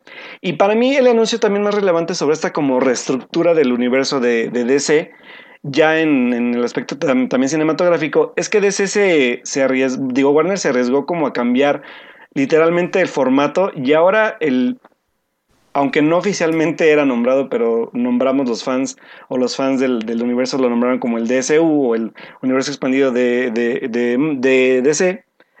Ahora ya no se va a llamar así. Ellos decidieron como ya bautizarlo generalmente como, como el DC, como, como Worlds o como mundos de DC. Entonces, Ok. creo que esto va a abrir bastante también la puerta a que DC pueda arreglar un poco también este desmadre que trae interno de cómo va a juntar sus películas o como de qué van a tratar. Y creo que se va a ir más por los multiversos que por un universo como, como compartido como lo ha hecho Marvel. Entonces eso también va a ser interesante ver cómo va a avanzar el universo de DC ya de aquí a sobre todo lo que viene que es Aquaman y, este, y Shazam. Y que no necesariamente van a tener que estar conectados. Entonces eso va a estar como bastante interesante. Y también, Yo creo que- por cierto, oigan, salió el tráiler de, perdón, rápido, nada, salió el tráiler de Ah. John Justice Outsiders también, por si lo quieren ver. Ah, sí. Venga, venga. ¿A qué decías eso? Ah, no, les comentaba justamente en la parte de- del mundo de, de DC y eso que están haciendo, yo creo que es una buena jugada, definitivamente, porque así ya no necesitas, puedes romper tus propias reglas y la necesidad de justificarte, a diferencia de lo de Marvel, por ejemplo, que ahora ya cualquier cosa que haga, que todo está relacionado, es, pues bueno, te lo tienen que justificar. Es una buena jugada, bien. Eh, hablando rápido de los trailers, me convenció, me gustó más en la parte de Shazam, este, este humor ácido, negro. eh, no soy muy fan del no soy muy fan de Aquaman. Entonces, este, tampoco, a mí no me gustó el tráiler en, lo, en, en lo personal. Este, me voy más por la historia que te quieren presentar con el personaje de Shazam. Y pues bueno, este, ojalá funcione porque definitivamente, digo, lo único exitoso que conocemos de Marvel es, perdón, de, de Warner y de DC es la Wonder Woman. Que por cierto también tuvo su panel y también se presentaron algunas cosas ahí. Pero bueno, eso ya, ya se los dejaremos en la página para que puedan verlo recopilado todo. Y, Y- y- nada más, también, también salió tráiler de Star Trek Discovery, que estoy muy emocionada Ah, porque cambiaron. Ah, claro, sí es cierto. Salió el, el Star Trek, de- el trailer. Ese me gustó. Sí, y, y a ver qué tal, ¿eh? Porque realmente cambiaron de escritores, cambiaron de showrunners, cambiaron de todo. Entonces ya veremos qué pasa, pero aún así estoy emocionada por esa serie. Sí, a mí Y sí no- me gustó. ¿Mencionaste el tráiler de Glass, Alberto? Sí, también. Porque digo, no lo vi, vi como 10 segundos y decidí que fue suficiente, porque se veía bastante bien. Sí, sí está bueno. La sí No, me, es, es muy bueno, es muy sí, a bueno. mí sí me gustó. Dicen que fue como el mejor tráiler, ¿no? De todos. Sí, y aparte creo que... Ay, es que no sé, como que... Creo que Fue el que Shyamalan... más emocionó. Sí, Shyamalan puede estar de vuelta, amigos, así que esperemos que sea todo lo prometido en ese tráiler porque sí, sí, yo la verdad es que sí tengo muchas ganas de verla a pesar de que tengo todavía dudas sobre Shyamalan, pero veremos, veremos. Nada más nada porque más. hizo la cosa fea de Will Smith, pero de ahí en fuera todo le doy Ay, mi- y la, y la beneficio de la cosa horrible de Avatar. Ah, también. Y la de los árboles que matan también. Ay, sí. Y sigamos, y sigamos. Cierto, no me acordaba Sí, sí. de esa. Ok, bueno, también ya se puede hacer rico con sus tres películas. Eh, Para los que no hayan visto, vean El Protegido, está en Netflix, la pueden revisar sin ningún problema. ¿está Y los que tengan. Oh my God. ¿No sabía? Sí, El Protegido está en Netflix, sí. Sí, el, protegi- el Protegido está en Netflix para que la vean, por favor, los que estén escuchando el programa en la siguiente, en, la- en la semana y en sus siguientes ediciones. Y si tienen a- si tienen HBO Go, también pueden, este, ahí ya se encuentra fragmentado, entonces pueden ver las, Para tres- que se vayan las dos películas. Así es. Yeah, me parece excelente. Y ya nada más, la última, última noticia que Joyce casi nos mata porque que va a haber reboot, reboot de Buffy, perdón, pero, pero no sé, es que mira Joyce, la verdad, yo no vi Buffy, eh, no vi Ángel, no vi nada de eso, entonces realmente pues es como que, eh, X. Pero bueno, lo mencionamos. Joy se va a ¿Sabes salir qué? del chat. Rap- rapidísimo, ¿sabes qué pasa ahí, Edith? Es Ajá. que ahí, ahí esa serie de Buffy es más como para de los de 32 para arriba. O sea, por ejemplo, pues, este, digo, pa- para los de menos de 30, no nos acordamos mucho de esa serie. Arribita de 32, ahí sí es como que le- les vas a tocar una fibra muy sensible. Por eso el hecho de, de- de un reboot. Para todos los demás es como, eh, ¿a que sigue? Sí, sí, definitivamente no. Y sí vi que causó controversia y todo, pero, pero pues no, pues no, yo no, yo no te manejo eso. No te venimos manejando lo que viene siendo la serie de Buffy. Yo te vengo manejando de Clone Wars. Es que, es que, es que Edith es más, es más fan de Crepúsculo, déjenme en paz. ¿Sabes qué pasa? Es como si Claro, hicieran un re- Crepúsculo, soy súper Es como fan. si hicieran un reboot de Malcolm o un reboot de Sabrina la bruja adolescente. Ahí sí nos pega a todos nosotros. Que por Pues cierto, por ejemplo, ahorita hicieron, van a hacer el reboot de, de Charm. Ese, Ah, ese, por claro. ejemplo, yo me siento así como, ¿no? Y también este reboot de Sabrina, por ejemplo, ese sí me interesa porque va a ser súper más, va a ser mucho más oscuro. Y eso va a estar y- interesante. Pero va a estar padre porque se va a acercar mucho a lo que están haciendo con la serie Riverdale, que también es muy buena. Este, vean si tienen posibilidad. Está, yo nada más pude, eh, he- he visto la primera temporada. La segunda sí, los primeros cuatro o cinco episodios son muy aburridos, pero a partir del sexto ya empieza a mejorar muchísimo. Entonces, si tienen la oportunidad, vean Riverdale, está la primera temporada disponible Ah, sí. en Netflix. Es muy buena serie. Sí dicen que es una súper mega telenovelota, ¿no? No tanto como la que vamos a platicar, pero sí es una buena telenovela. Exacto. Bien. Bueno, pues ya, porque si no vamos a seguir diciendo noticias de Comic Con. Yo sí espero sacarles algo más de Comic Con la próxima semana, porque estoy viendo paneles, entonces les digo mis favoritos la próxima semana, yo creo. Eh. Joyce, yo creo que también tiene muy buenas recomendaciones y también está publicando cosas en su Twitter por si lo quieren ver. Entonces, ya les iré diciendo la próxima semana de los paneles y de lo que estuve viendo así durante la semana. Muy bien, muchachos. Muy bien. Ay, Dios, ya lo saqué de mi ronco pecho. Pues bueno, pues creo que pues ahora sí, Puede, puede ser otro especial de Clone Wars, es que amo esa serie. claro. Estoy, estoy planeando un super mega rewatch, chicos. Así que vamos planeándolo, vamos planeándolo. Muy bien, muy bien, me late. Pero bueno, pues creo que ya es momento de pasar a la serie por la que creo que muchos también ya están aquí diciéndonos que qué onda. Porque ya sé que quieren hablar de ella. No, aquí me dio risa. Oh, perdón, este, a, a mí me dio mucha risa porque estoy viendo el chat y dicen que saquemos la calculadora. Saquen la calculadora, eh, chavos, cállense. respecto a lo de los, a lo de las series. Sí. Sí, cállense de las edades. No vamos a decir edades aquí porque no nos vamos a quemar. Así que gracias, muy amables. Ay, o sí, sea, yo soy, yo soy el más chico de los tres. No es cierto. No es cierto. No le creas. No le creas. ah, bueno. Es que Alberto si quema, se quema él, así que, ¿cuál es el problema? Ay, los caballeros no tenemos memoria y ya. No, es que tenemos la misma edad, entonces. Ay, Por entonces, ya- entonces ya sé qué edad tienes, Edith, porque yo sí sé la de Alberto. Exacto. Boom, quemada. Ay, pero a mí no me importa, a ti es el que te importa. Sí, bueno, bueno. Muy bien. Vamos a comprobar nuestra chaburruquez, amigos, con la siguiente sección.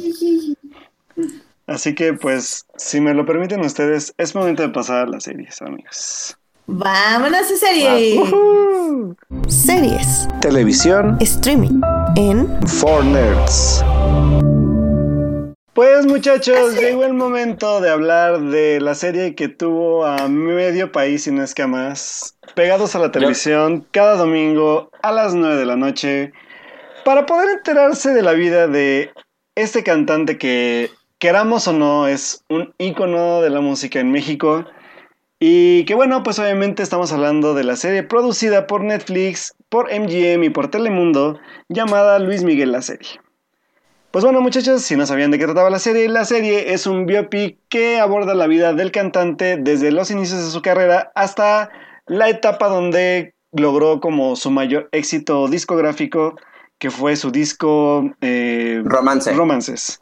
Entonces, pues bueno, eh, estamos aquí literalmente para hablar de todo lo que fue este fenómeno, que fue un gran fenómeno que creo que no, no se lo esperaba mucha gente y que aún así creo que viene a remarcar como esta parte de la, la importancia que tiene el personaje de Luis Miguel todavía en la cultura, sin importar también como la parte del- de la edad, ¿sabes? Porque aparte le pegó a mucha gente joven sobre todo, o sea, la, la, la Sí. vieron tanto papás, pero también la vio mucha gente joven, y que a final de cuentas creo que y por ahí les voy a dejar un texto ya cuando salga el, el, el, este, el podcast, porque hay una columna que leí, de hecho, la semana pasada, sobre cómo es que Luis Miguel, simplemente con la serie, logró saldar todas sus deudas, habidas y por haber entre conciertos cancelados, problemas legales con Hacienda, etcétera, etcétera, con esta sola serie.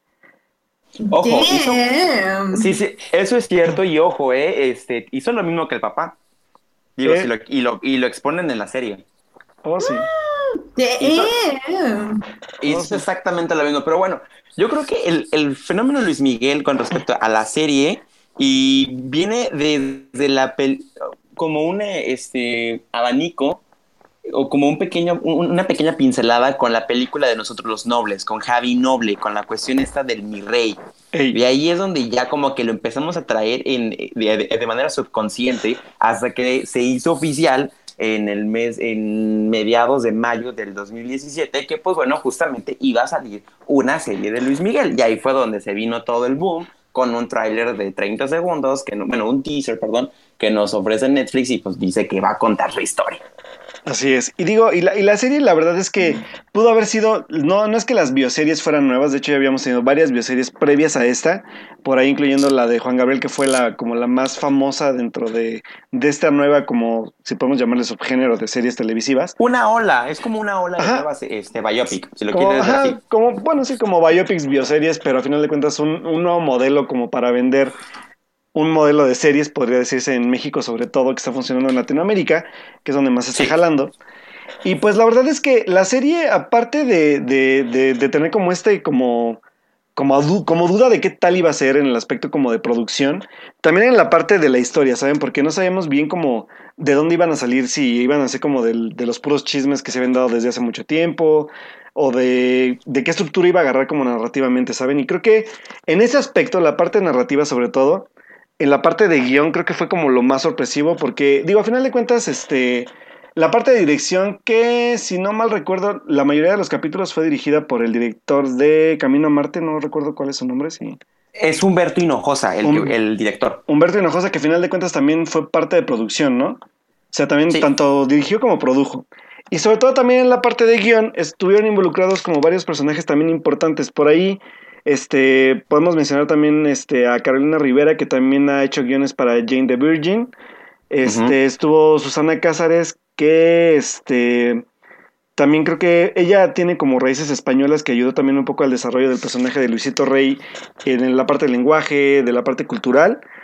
Eh, por ahí también está el menor de los Krause, que es Daniel Krause. Daniel Krause. Que también, aparte de, escribir, es crítico de cine y de otro tipo de materiales.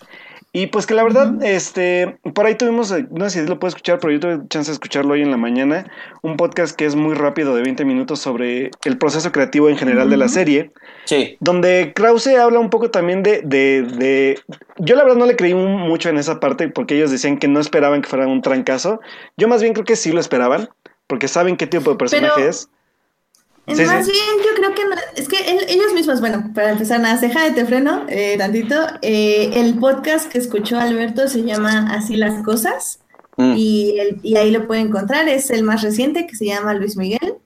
Y ellos dicen que, o sea, sabían que iba a tener éxito, pero no tanto éxito. Y creo que este tipo de éxito no es medible. O sea, el éxito de que haya literal esta fiebre tipo Game of Thrones, donde te metes a Twitter y todos están hablando de Luis Miguel y ya hay 400 memes al respecto.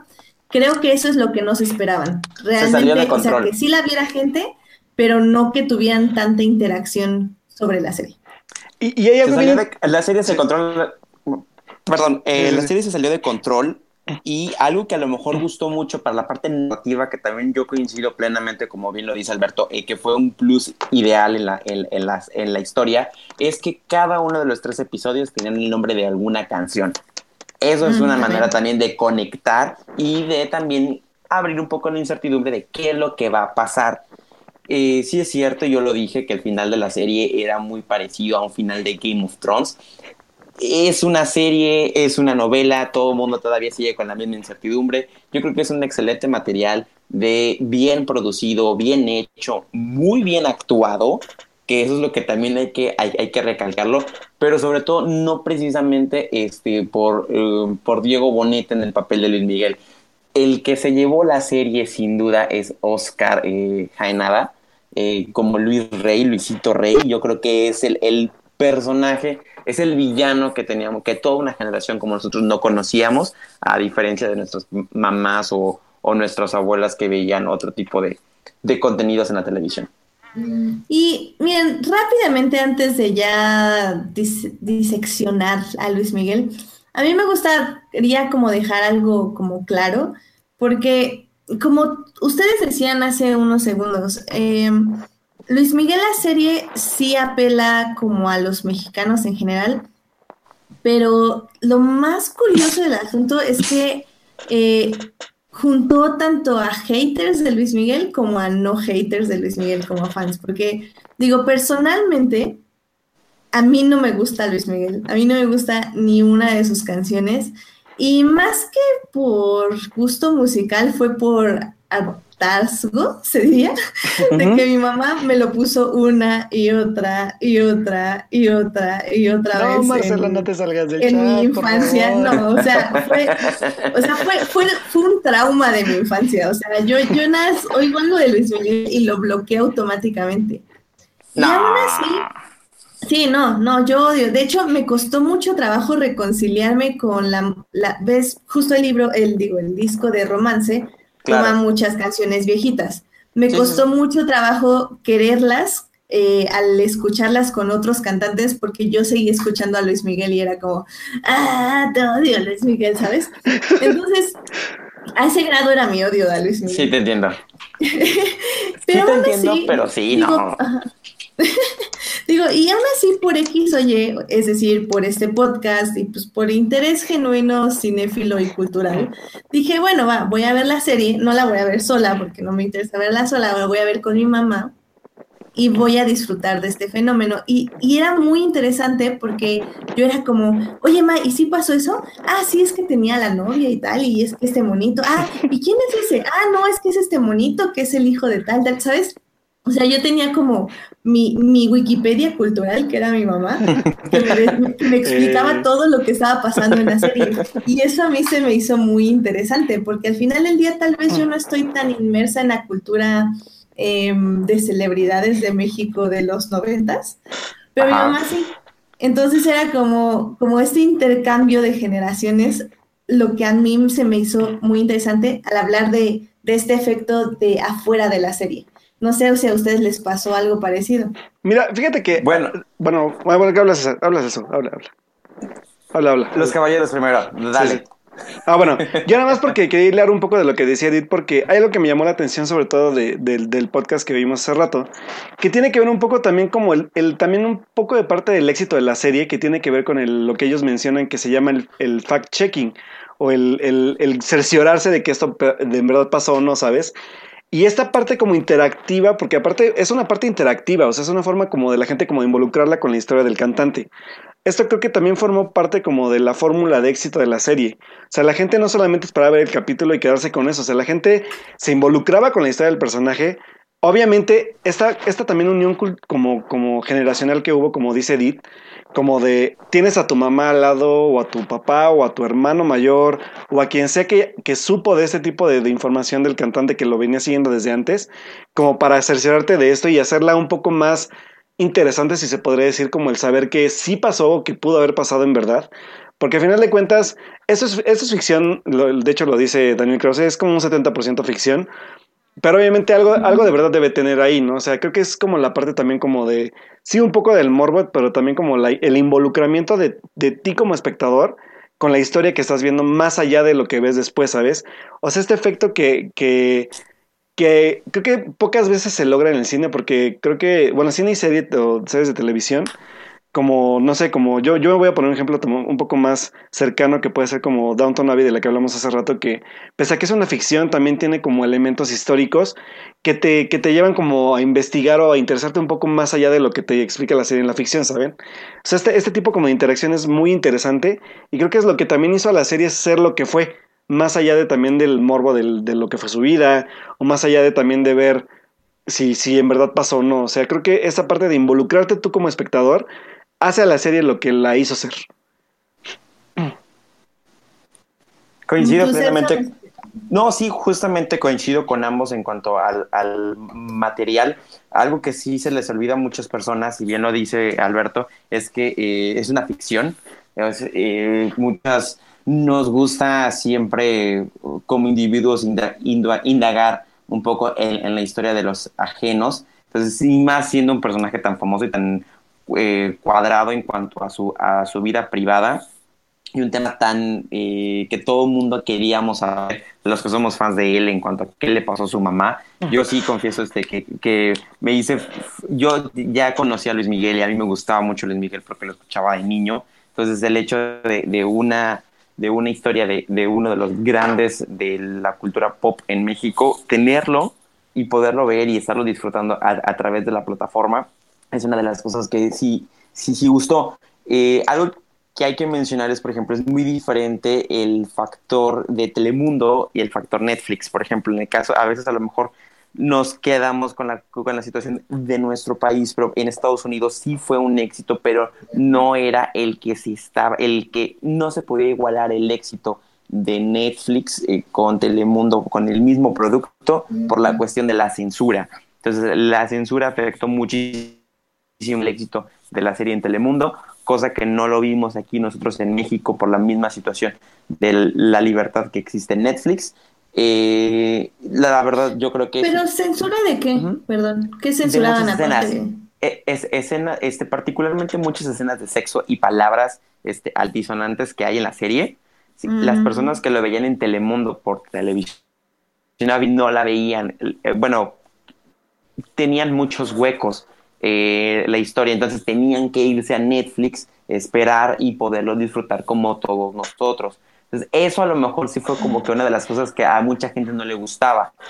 Pero viendo el, el, el, éxito que tiene la serie, por eso era la cuestión de una segunda temporada, si la confirmaban o no, o si ya nada más la cuestión de Gato Pardo, creo que es la casa productora que, que lo realiza, eh, no recuerdo bien el nombre de la, de la Gato Grande, perdón, es, es la productora, este, junto con la Metro Golden Mayer, este, pues bueno, se vaya a llevar una segunda temporada, pero en general, la serie también está bien hecha, deja la vara muy alta con respecto a otras series de tipo biopic. Eh, hay otros ejemplos muy buenos, bien lo dijo Alberto con este, la serie de Juan Gabriel. Yo pondré otro ejemplo que también lo hizo Telemundo y lo hizo muy bien, que es una serie de Jenny Rivera. Mira, yo no soy fan de Jenny Rivera, pero vi esa serie de Jenny Rivera y no es la que está en Netflix, que se llama Mariposa de Barrio. Eh, creo que se llama Dolores la Jen que yo conocí. También es un excelente trabajo que a pesar, y, y ahí te doy el claro ejemplo, yo no soy fan de la música eh, vernacular, la música Jenny Rivera, te vi los tres episodios de la serie y están también bien hechos y bien actuados. Entonces, cuando un producto tiene un guion que vale la pena, que eh, hay actores que definitivamente eh, aparte que la caracterización que hicieron en la recreación estuvo muy bien, mucha gente se quejó, hablando de la narrativa de la serie, el hecho de los viajes en los tiempos, a mí me pareció un excelente recurso, porque así puedes justificar muchas cosas. Entonces, este, por más retractores que tenga, todo el mundo, quieras o no, supo de la serie Luis Miguel, saben quién es Luis Miguel otra vez, y ahora su música se escucha en todos lados. Exacto. Por aquí en el chat, este Daniel Arellano nos dice que la parte que mencionas del, de la censura que hubo en, en Telemundo, de la parte cuando se habla del consumo de cocaína de Luis Miguel, dice que cambiaron este aspecto por decir que le administraban efedrina. O sea, sí cambiaron como mm. este rollo, ¿no? Como de qué droga usa, ¿no? Sí, y creo que tal vez eso le afecta, como decías, a la trama un poquito. Sí. Igual de, que aquí dice Ajá, igual dice que de lo de Luis Rey, cuando dijeron que tenía SIDA, solo cambiaron el diálogo como de era una enfermedad de mala fama. O sea, está, es interesante, ¿eh? Luis, es que Luis Rey sí murió de SIDA, o sea, sí se sabía esa, esa nota, pero sí no quisieron hacerlo tan público porque para e, evitar problemas. Sí, claro. Y, y digo, curiosamente, o sea, eh, si checan en los créditos iniciales, o sea, los productores está en, el mismo Luis Miguel, hasta Diego, ¿cómo se llama? Diego Boneta. Diego Boneta. Diego Boneta. sí, Diego Boneta está como productor. O sea, todo mundo está de productor y se ve que, o sea, realmente tuvieron como pues muchísima libertad los que la hicieron en hacerla, en el aspecto de que ellos mismos la escribieron y la produjeron y la dirigieron y bla, bla, bla, bla. Digo, al final del día eh, no es una serie barata porque si bien utiliza pocas locaciones, son locaciones no sets o al parecen que no son sets, o sea, se ven muy bien, la verdad. Y, y pues sí tiene buenos exteriores y tiene cositas que, que la hacen una serie de muchísima más alta producción al menos. Sí, y la verdad es que, Eh, bueno, igual iba a decir algo también rápido como en la parte de, de, de lo que creo que comentamos cuando hablamos de, de ella el primer capítulo, que es como un poco del, del personaje de Boneta y, y cómo trató como de, de ponerse en, en- en los zapatos de él, ¿no? O sea, como en el aspecto, ya no solamente de, de cantar, porque creo que cantar canta bien, creo que Sí. ya más adelante como fue avanzando los capítulos, trató ya no de imitarlo, sino más bien también de darle el toque Diego Boneta, o sea, ser como un poco más ya, un poco más como flexible en el aspecto de cómo lo iba a interpretar. Y también creo que algo que sí debo mencionar, más aparte de Boneta, creo que es la actuación de, de- del, del, más del niño adolescente del niño, del niño Luis Miguel, que se Sí, llama, se apellida. Yunas, creo que el chavito. Es Isan Yunas. Ajá, Isan Yunes, y que la verdad también Isan fue, Yunas. fue, fue, fue un, un buen descubrimiento, porque el chavito también se la rifó bastante bien, ¿eh? El O sea- cast es muy bueno, el cast es muy bueno. El Sí. cast de Isan Yunas, Luis de la Rosa y Diego Boneta, los tres como Luis Miguel, está muy bien. Lu- Isa- y- Isan o Isan, este, Yunas y Luis de la Rosa, cómo se parecen a Luis Miguel en las fotos. Sí, bastante. Mucho. y más Mucho. allá, más allá del parecido, lo que me gustó es que en verdad tienen como, como esta parte como de buena dirección actoral, ¿sabes? O sea, como que no solo se quedó Sí. en eso, sino en que los, los empujaron a actuar y a hacer un personaje que fuera memorable y que sí como que expresara lo que en verdad querían expresar, ¿no? O sea, por ejemplo, Sí. en la parte de niño, sobre todo, que se nota totalmente perturbado el chavito, sobre todo lo que está viviendo. O sea, es como bastante como fuerte y a la vez es como memorable el papel del chavito. O sea, más allá de también de lo que llega a ser Boneta, pues la verdad es que creo que sí, este, en esa parte del casting estuvo bastante bien planeado. O sea, creo que quien haya sido su, su, su, cast, su casteador, se podría decir, lo hizo bastante bien. Más allá de otros personajes, creo que, creo que la mayoría de los personajes estuvieron bien, pero sobre todo ellos en, en el aspecto del personaje principal que era Luis Miguel. Y también, Sí. obviamente, el, el personaje de Marcela, que creo que también fue un, un gran personaje. O sea, creo que toda este- esta parte de Luis Miguel en general de familia, más allá yo creo que de, de este güey, ¿cómo se llama este güey? El youtuber. Ah, este, ¿El Juan Pazurita? eh, Juan Pablo Zurita. Sí, ese güey sí como que no, pero todos los demás creo que sí lo hicieron bastante bien en cuanto a la familia de Luis Miguel. Mm, al parecer el Sí. casting lo hizo Luis Rosales. Ok. Pues el que, es que sabes qué pasa, Alberto, no estamos acostumbrados en México a ver a niños actuar tan bien. Sí, Eso es, eso es muy de producción, de, de- de- eso es muy normal en Estados Unidos. Aquí nosotros no. Estamos muy acostumbrados a, a los extremos, o es bueno, bueno, bueno, o es malo, malo, malo. Entonces también en el niño vimos la inocencia del... Vimos una, buen- una muy buena dirección que conmovió a todos y eso fue justamente el éxito para, para también para Fíjate. la serie en particular. Aquí, aquí nos está dando como datos interesantes. Que eh, Isan es nieta de Diango. Si sí, ubican, si ubican a Diango, amigos, es que ya están muy rucos. Mm, Yo, yo, yo la verdad es que lo ubico por mis papás, pero. ya, con mis papás. Sí, wow. Buen- buenos datos, amigos. ¿Quién es? ¿Quién es? Cuenta, cuenta. Diango es un cantante también, ¿no? Es este español, según yo. Ah, ok. Sí, pero, Mm. o sea, el que pone es, es, es Dan, Dan Arellanos, es, sí, cierto, Isan es, es, es nieta de Django. Eh, es un Y pues, o sea, aparte del cast, la verdad es que como decíamos, la producción es muy, muy interesante y eh, creo que se complementa muy bien con un guion que está muy bien estructurado para causar las emociones que quiere causar. Así es. Porque ya, ya lo decía este Alberto hace unas semanas, y es que la serie París, bueno, es una biopic de Luis Miguel, eso es muy cierto, pero extrañamente se siente como que Luis Miguel, el personaje al menos, no es la parte central de la historia. La parte central de la historia eh, nos realmente es la historia de Luis Rey, la relación de él con Marcela y con Luis Miguel. Y también, bueno, más bien ya lo decía Alberto, es como estas relaciones eh, básicamente destruyen a todos los que los rodean. Lo cual me, se me pareció muy, muy interesante. Sí, Eh, creo- ¿Sabes que- dónde siento que fue el pico de la serie? O sea, el punto máximo de la serie, el episodio culpable o no. O sea, el hecho de eh, escucharla hoy día en un bar al- eh, o en un antro como parte del playlist. de Cuando, y te lo digo porque me tocó este fin de semana que fui a una, a una fiesta en un bar aquí local y que se escuche, que se vaya todo en silencio y empiezas a, sonar culpable o no y todo mundo se la sepa y la escuches en toda la radio vida y por haber, eh, tanto en estaciones de radio, eh, los 40, este, EXA, hasta las que, eh, hasta las no tan populares, ahí yo siento que fue el punto máximo en la serie que dijeron, a ver, esto es Luis Miguel la serie. Sí, creo que esa parte también como de, como, como, perdón, rápido nada más como de lo que dice Celso, también como, como esta como buena estrategia de nombrar los episodios como, como más bien tener la creatividad de nombrarlos con cada canción y que cada canción tenga como algún significado, pese a que la lírica no sea tan, tan literal. Pero creo que sí fue, fue, fue, también buena estrategia como de parte de los guionistas hacerlo así, porque también yo creo que en la parte ya de escaleta, como lo explicaba creo que Krause en el, en el, en el podcast que escuchamos, hacer la escaleta, porque aparte ellos hablan de que se unían en una sala todos los escritores y literal cada uno abordaba episodios de la vida del, del, del cantante para irlos como desmenuzando y hacer uno cada capítulo y irlos escribiendo. Entonces esa, esa parte como de cómo jugaron con la parte de cómo hacer su brainstorming de, de armar también sobre todo la parte de, de, cómo iban a ser los flashbacks, de qué iban a tocar de temáticas. Creo que eso fue bastante, creo que arriesgado, pero a la vez como que les funcionó bien y como que decir, esta canción va a definir tal, esta canción va a definir tal, creo que fue también bastante como peculiar y chistoso para mí, bueno, para mi parecer. No, y de hecho tocaste ahorita un tema muy interesante, que es la edición.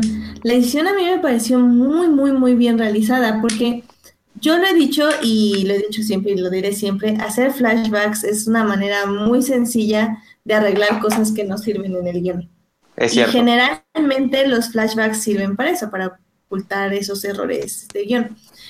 Pero las series que los usan bien y que los saben usar bien, la manera en que los flashbacks deberían funcionar, y creo que lo logran bien en esta serie, es para complementar un mensaje donde un error o un tema es repetido durante diferentes épocas o durante diferentes momentos de la vida de los personajes para llegar a una conclusión final en el momento presente.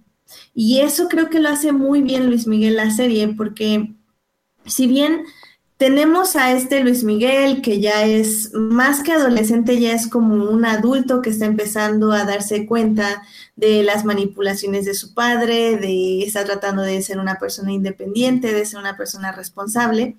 Y al mismo tiempo estamos viendo todas estas cosas que arrastra él, de por qué no puede ser una persona responsable. Ah, pues porque su padre lo manejó básicamente toda su vida a base de mentiras. ¿Y cómo lo vemos? Ah, pues vamos, un flashback viendo cómo él manipulaba esto.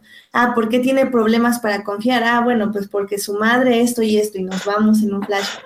Pero lo que está muy bien hecho es que no son cosas tan obvias, sino que realmente el episodio te va entre, Em, te va mostrando estos momentos uno a uno, uno a uno, para que tú al final los sumas y digas, oh, ya, entonces por eso pasa esto y por eso pasa esto. Y creo a mí que el único problema que tuve en ese aspecto con la serie fue que, eh, creo que lo mencioné, fue que Luis Miguel es demasiado bueno. Es una demasiada buena persona. Él no es culpable de absolutamente nada de lo que le pasó ni de lo que hace a los demás. Porque siempre tiene una justificación emocional que lo perdona en cierto aspecto. Inclusive cuando lo del soldado Tello, ese creo que es el único momento donde podemos decir que Luis Miguel realmente es culpable de algo, pero aún así se redime inmediatamente. Completamente de acuerdo con Edith. ¿eh? El, hecho de tener un personaje que, que, tu protagonista sea bueno, bueno, bueno, bueno, tan bueno como cualquier dulce que puedas encontrar, le resta la potencia que le quieres dar a toda la historia y por eso otros personajes destacaron más, específicamente hablando del caso del, de Luis Rey. Yo creo que él es...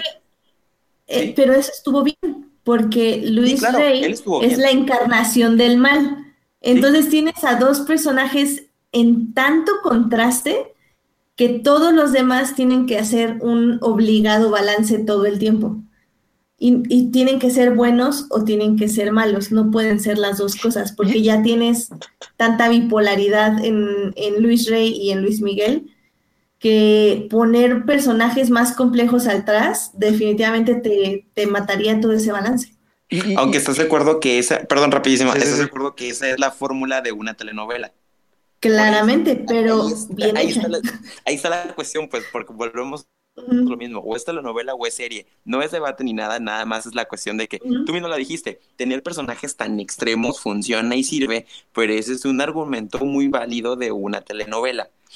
Yo considero la idea que la serie, ahora sí que me la cuentas más como novela y te la compro más, nada más que se llama Luis Miguel la serie, pero este, eso fue justamente lo que, lo que ayudó al éxito de, de- que aparte en México estamos acostumbrados a ver ese tipo de materiales, a, a- ver series, eh, y, perdón, a ver telenovelas y los tenemos en nuestro ADN y no está bien, y, perdón, y no está mal, al contrario, es parte de la educación que tenemos todos nosotros.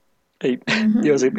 No, y aparte que yo, yo iba a comentar también esa parte como de los, de los con- contrastes como de los que habla Edith en la parte de los flashbacks, o sea, porque esta parte como de contrastar, de, de, de hacer contrastes con el mismo personaje, como de justificar algunas acciones del por qué pasa esto, por qué hace el otro, por qué vive aquello, creo que también fue una buena forma de, de llevar al espectador sobre la vida, o sea, más allá de, era una forma lineal, porque pudo, yo, yo creo que pudo haber nacido una, una serie lineal totalmente como genérica, el arriesgue de haber hecho este, este aspecto narrativo de flashbacks y de ir y venir de la vida del cantante, creo que se me hizo también un, buen recurso para exactamente eso, para no ser una serie como del montón, ¿saben? O sea, creo que eso fue también muy bueno.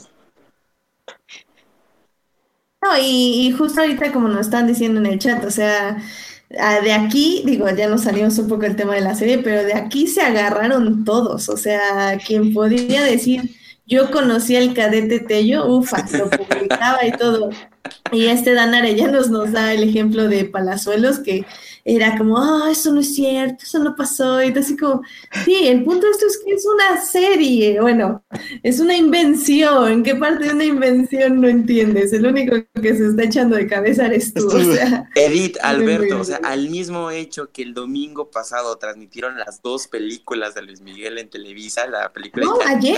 Y Fiebre de, y Fiebre de Amor, las pasaron el domingo pasado porque ya no, por, con la cuestión de, la- de- de lo mismo de la, de la serie, utilizaron de hecho un hashtag que se llamaba El Domingo de Luismi y Ujú. pusieron las dos películas. Eso. ayer también las pusieron. Por, la, la vi por primera vez, un cachito de las dos, no las vi todas, obviamente, pero sí estuvo bueno. O sea, Sí. todos están Eh, colgando el éxito de Luis Miguel. Ey. Digo, al final de cuentas, ese fue un, un- también un, un factor que era evidente que se iba a dejar venir. Y que esto como que es lo que hablamos también, como que vuelve a revivir el fenómeno, ¿saben? Porque al final de cuentas creo que es más bien recordarnos el icono que es en el aspecto artístico en México.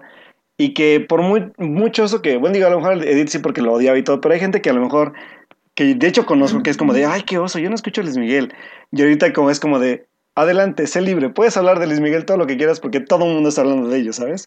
Entonces es como un poco Claro. chistoso también el cómo, cómo ya permite también ser un poco más, entre comillas, mainstream, porque siempre fue mainstream, pero ya no, ya no te puedes no, avergonzar de ¿y ser. ¿Sabes qué? Ajá. Lo peor es que te permite ser empático con Luis Miguel. O sea, como pusiste ahorita en el chat, o sea, limpió su imagen cañón. Porque, o sea, si bien yo, yo ya no lo odio tanto porque pues crecí y dije, ok, no odiaba a Luis Miguel, realmente odiaba que me lo pusieran cada dos segundos todos los días de la semana. Eh, pero sí es como, ay, pero es que míralo aquí, pobrecito, sufrió y bla, bla, ¿sabes? O Lo sea, quieres abrazar, ¿eh? Lo quieres abrazar. lo quieres abrazar y luego te acuerdas y es como, uy, no. Pero, eh, y bueno, rápidamente, ya nada más para terminar el tema de Luis Miguel, que ya tenemos que irlo cerrando. eh, hay otra cosa que me interesa mucho, que, que tocó muchísimo la serie, porque pues de eso fue la vida de Luis Miguel, que es justo esto de la violencia eh, familiar.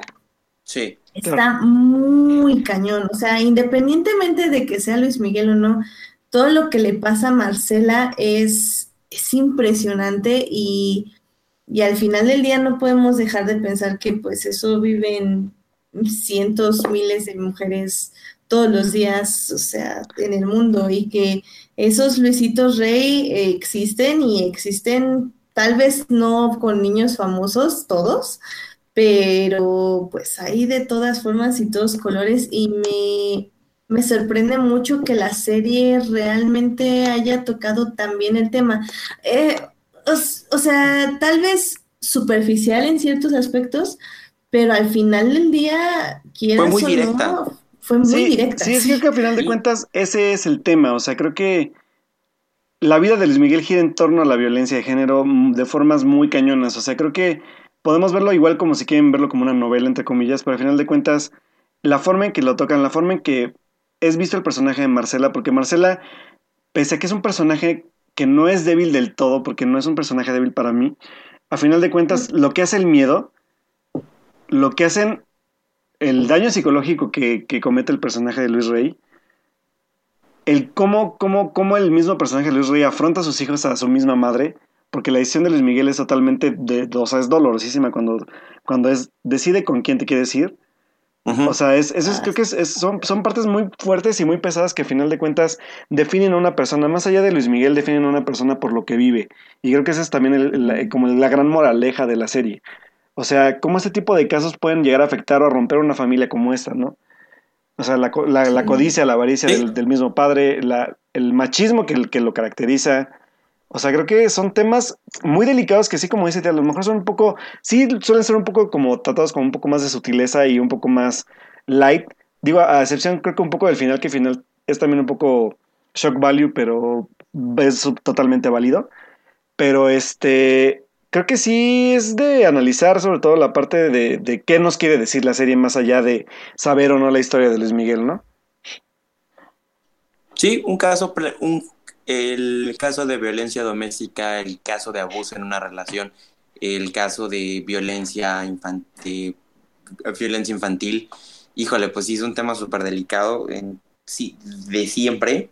Y ese es como, como bien lo mencionan, es el punto central de la serie, o sea, la importancia de la denuncia, la importancia de si estás viviendo una situación parecida, ve ahora sí con familiares, autoridades y exponlo y dilo. O a veces incluso nosotros como, a pesar de que nuestra familia nos dice, ¿por qué estás allí? ¿Por qué estás en una relación tóxica? ¿Por qué no sales? ¿Por qué no te, no te, o sea, todos en algún momento a lo mejor pudieron- pudimos haber sido este, una, una Marcela, la Sí. verdad, y no nos damos cuenta. Y tenemos a nuestro Luisito Rey. Sí. Sí. Eso está muy Y, cañón.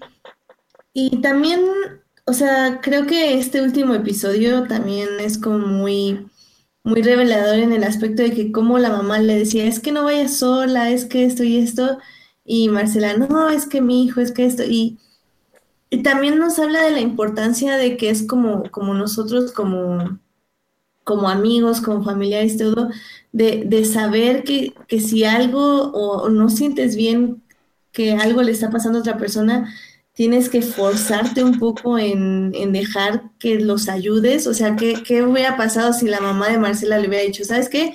No, yo voy contigo y le haces como quieras, Claro. etc, etc. O sea, tal vez, tal vez Marcela no hubiera desaparecido tan fácilmente, ¿sabes? O sea, son de esas cosas que dices también como, como familiares, como amigos, como todo, tenemos que, que si identificamos esa situación, tal vez forzarnos un poco a, a decirle, amiga, date cuenta, pero, pero también cuidando la integridad de esas personas. Y es que al final del día los Luis- Luisitos Rey creen que es muy fácil desaparecer mujeres porque es muy fácil desaparecer mujeres, pero pues no debería ser así. Oye, rapidísimo, regresando a lo del capítulo ese de No me puedes dejar así, que es el, es el, el último episodio de, de la serie. Qué buena secuencia de edición. Qué buena edición toda esa escena, ¿eh?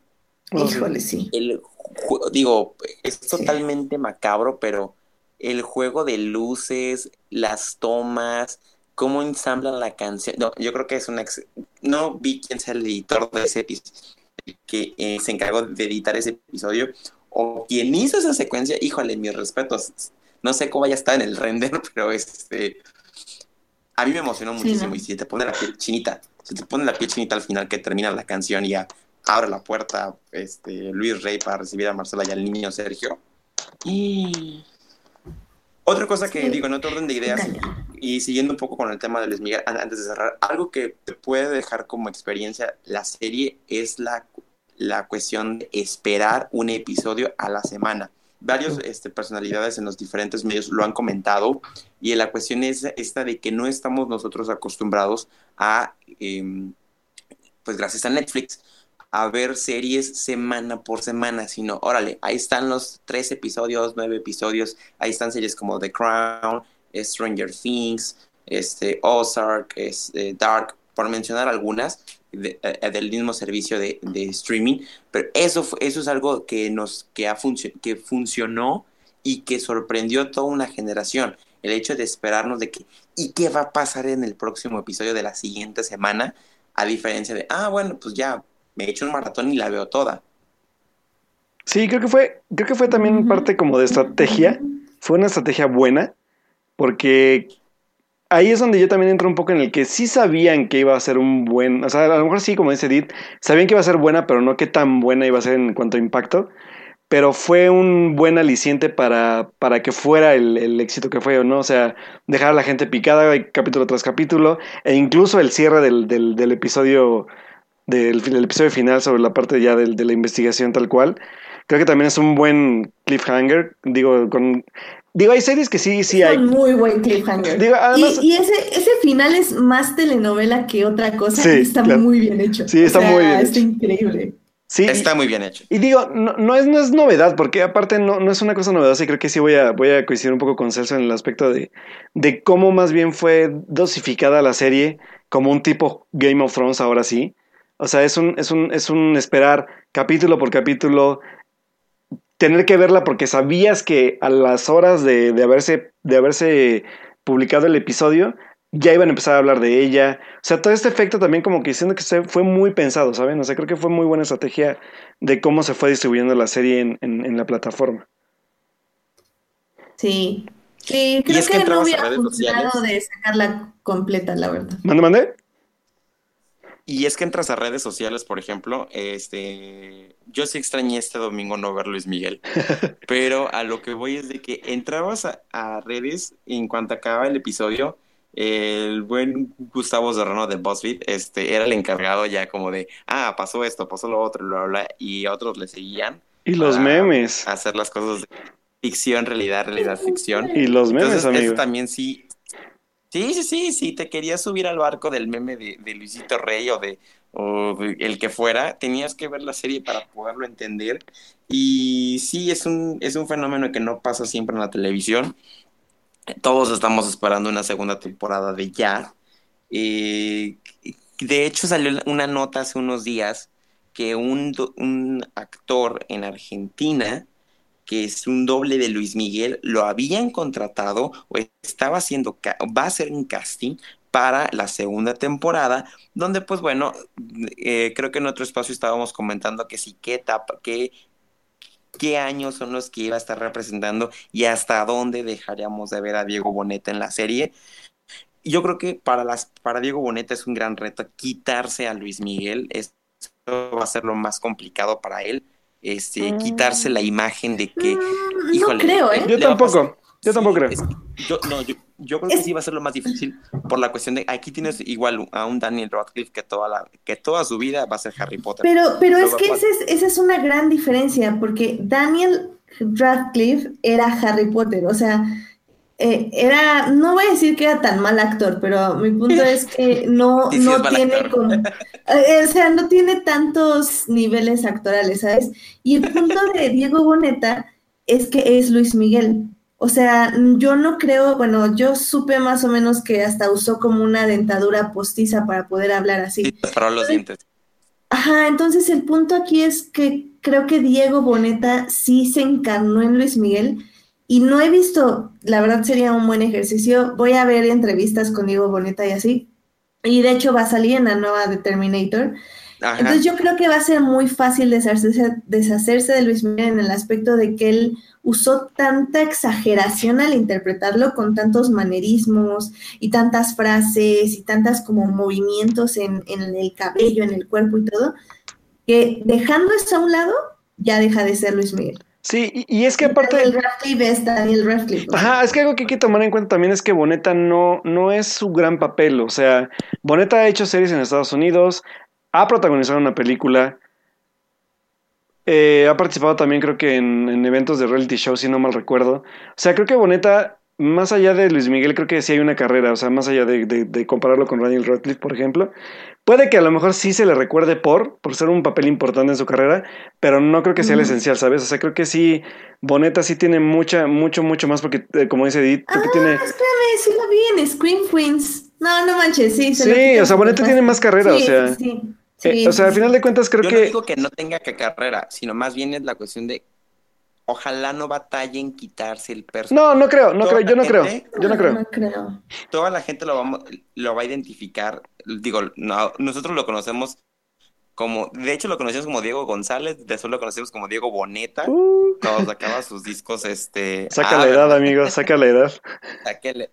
Tengo 27 años, yo siempre lo he dicho. Entonces, es Nada, nada, que sigas adelante. Ah, que siga, Ah. que siga. a lo que voy. Sí, o sea, yo sé que los grandes son ustedes, pues, y les tengo respeto. Va a pasar lo siguiente, muchas personas lo van, que no conocen a Diego Boneta, lo van a ubicar y eh, pues bueno, simplemente el estar en Rock of Ages, por ejemplo, este, eh, y Sí. can- y, yo sé que son este, canciones de Rocola y todo ese tipo de cosas, pero me- digo, me encanta el teatro musical, pero también, este, mm, va a ser un- una catapulta para él ahora que está trabajando en, como, como bien lo mencionaron con Terminator, es la que está produciendo Steven Spielberg, perdón, este, James Cameron, James Cameron. James Cameron. James Cameron, entonces, este, pues bueno, digo, ¿qué más quiere ya, este, irse con los grandes? Eh, entonces, este, pues bien, digo, le va, va a estar bueno todo lo que, lo que viene para todos los, este, in- que est- estaban en, en la serie de, pues de Luis Miguel. Y pues bueno, el más beneficiado fue el cantante, que pues ahora su música se escucha en todos lados, se, este, se convirtió en los, en los número uno de streaming en Latinoamérica y todo el mundo quiere volver a comprar sus discos. Exacto. Mm. Y, y digo, yo fui, a, yo, fui, yo fui a Mix Up el fin de semana y hay toda una Mm. sección revivida de puro Luis Miguel. O sea, yo no podía creer eso. O sea, neta, no lo podía creer. Sí, Pero sí, bueno, es cierto, están, sí. están todos los discos ahí en Mix Up. discos, DVDs y demás. Así que. Y hasta viniles, ¿eh? Creo que hasta, ahí- hasta viniles hay ahí. Qué fuerte, qué negociazo, amigos. Eh, ya nada más como dato Así extra, este Sam Sauli es el editor principal. Obviamente hubo muchos editores, pero él es el editor líder. Eh, la verdad es que sí ha tenido muchísimos trabajos. Trabajó hasta en la serie del Chapo, en Demencia y en varias películas y cortometrajes. O sea, sí tiene una muy larga historia de, de edición. Y también lo acompañó, por ejemplo, Ana García, que ella es una editora de, que la conocen por la, ella editó Güeros y también editó. Morenita y La Zona y muchas otras películas y cortometrajes. Súper bien. Entonces sí tuvo, tuvo un equipo de editores amateurs, en su mayoría es- fueron eh, cuatro editores, incluyendo a Ana García, pero Sam Sauli fue el que dirigió a todos estos editores. Súper. Buena serie, buen ejercicio. Es, eh, sí esperamos toda la, la segunda temporada. Yo creo que esperemos ya en, los- en- el transcurso de los próximos meses se confirme, en cuanto empiece la, la- el casting. Y pues bueno, nos acercó a, a un fenómeno cultural este, que no nos había tocado a nosotros, este, porque bueno, ahorita en, en pleno 2018 no hay artistas grandes como lo hubo en los 90s o, o a principios de los 2000. Entonces, este, el ejercicio de acer- acercarnos como diferentes generaciones a un punto, a un, a un este, personaje de la cultura pop tan importante en México, eh, el hecho de tener una serie de Latinoamérica hacia el mundo, o por lo menos este, con mano de, de latinoamericanos y que se pueden hacer productos de calidad y sí, y lo repito, al mismo nivel de Game of. Y pues bueno, el, el exponer ah, en las pantallas de todos y en cualquier momento la- el hecho de la violencia doméstica y cómo afecta en nuestra, bueno, la violencia en general y cómo afecta en, en cada uno de nosotros como individuos, pues esas son las grandes aportaciones que nos puede dejar la serie de, de Luis Miguel. Y pues no nos pueden dejar así. Así es. Hasta dentro de la otra temporada. Ay, Pues así bien, es, creo que sí, como Me dice-. Como dice Celso, solo igual para cerrar, creo que fue un buen ejercicio, una buena serie y que pues al final de cuentas logró su cometido. Y pues que venga la segunda temporada y pues sigan escuchando discos de Luis Miguel, amiguitos. Y que sigamos todos teniendo temas de común para platicar que no sea deportes, política ni religión. Exacto, exacto. Eso, oye, fuera de broma, un- Luis Miguel la serie unió al país que en temas que no fueran política y religión, ¿eh? Y fútbol, amigos, Sí, y fútbol. Eso. Y Ah, fútbol. y fútbol, claro, tienes toda la razón. Porque Sí. Era lo más. coincidió con temporada de, de Mundial. mundial. Y de elecciones. ¿Qué hago? Mundial, elecciones, y todavía Luis Miguel estaba en el ojo del huracán y todo el mundo queríamos saber. Van a decir algunos que es un distractor, que la mafia del poder y bla, bla, bla, pero no, no, no. esa es otra historia. Esa es otra historia. Esa es otra historia. Pues bueno, chicos, pues yo creo que con esto ya concluimos el programa porque se nos fue el tiempo. Sí. Cañón. La Pues verdad bueno, es que le- le- les prometemos que, ya sé que ya pasaron casi dos semanas, van a pasar dos semanas, pero sí vamos a hablar de Dark Knight. No se preocupen, vamos a hablar de ella. Sí. No, que dos semanas fue la semana pasada. Por eso, porque ya para el otro pasaron dos semanas, entonces. Ah, está bien, Aquí el señor Alberto es el que se encarga de los, de los tiempos. Sí, sí, mal sí, mal hechos luego, ¿verdad? Pero me encargo de eso. No, pues bueno, de antemano agradecer muchísimo la, la invitación. Este, muchas gracias por, por eh, invitarme al, al programa. Ya desde hace muchos, mucho tiempo atrás le había comentado a Alberto que me, me gustaría, que me había gustado la idea. Este, y quién mejor de hacerlo con un tema que me gusta mucho. Entonces, este, pues bueno, muchas gracias. Este, igual para los que me quieran seguir, me pueden encontrar en Twitter y en Instagram como Celso Ibarra, así sencillito, arroba Celso Ibarra, y en Facebook me pueden encontrar como Celso Enrique Ibarra, para platicar de cine, de música, de televisión, de cultura pop y lo que salga más. Perfecto. Eso. Perfecto. Muy bien, sí, muchísimas gracias por acompañarnos eso. No, hombre, al contrario, gracias a ustedes, que pasen una excelente noche. Gracias. Eh, Alberto, ¿a ti dónde te podemos encontrar? Pues bueno, chicos, a mí me pueden encontrar en Twitter como Alberto Molina, Molina con doble O. Y pues esta semana, ya, ya no les puedo platicar en el programa, pero ya va a salir mi, este, mi texto sobre Misión Imposible, repercusión que se estrena este próximo jueves en todas las salas del país, para que también los invite a verla, porque la verdad es que lo único que les puedo adelantar es que la película está a la altura de su predecesora que fue eh, Nación Secreta. Así que si pueden verla en IMAX es la gran recomendación porque la, la película tiene escenas en IMAX totalmente sorprendentes.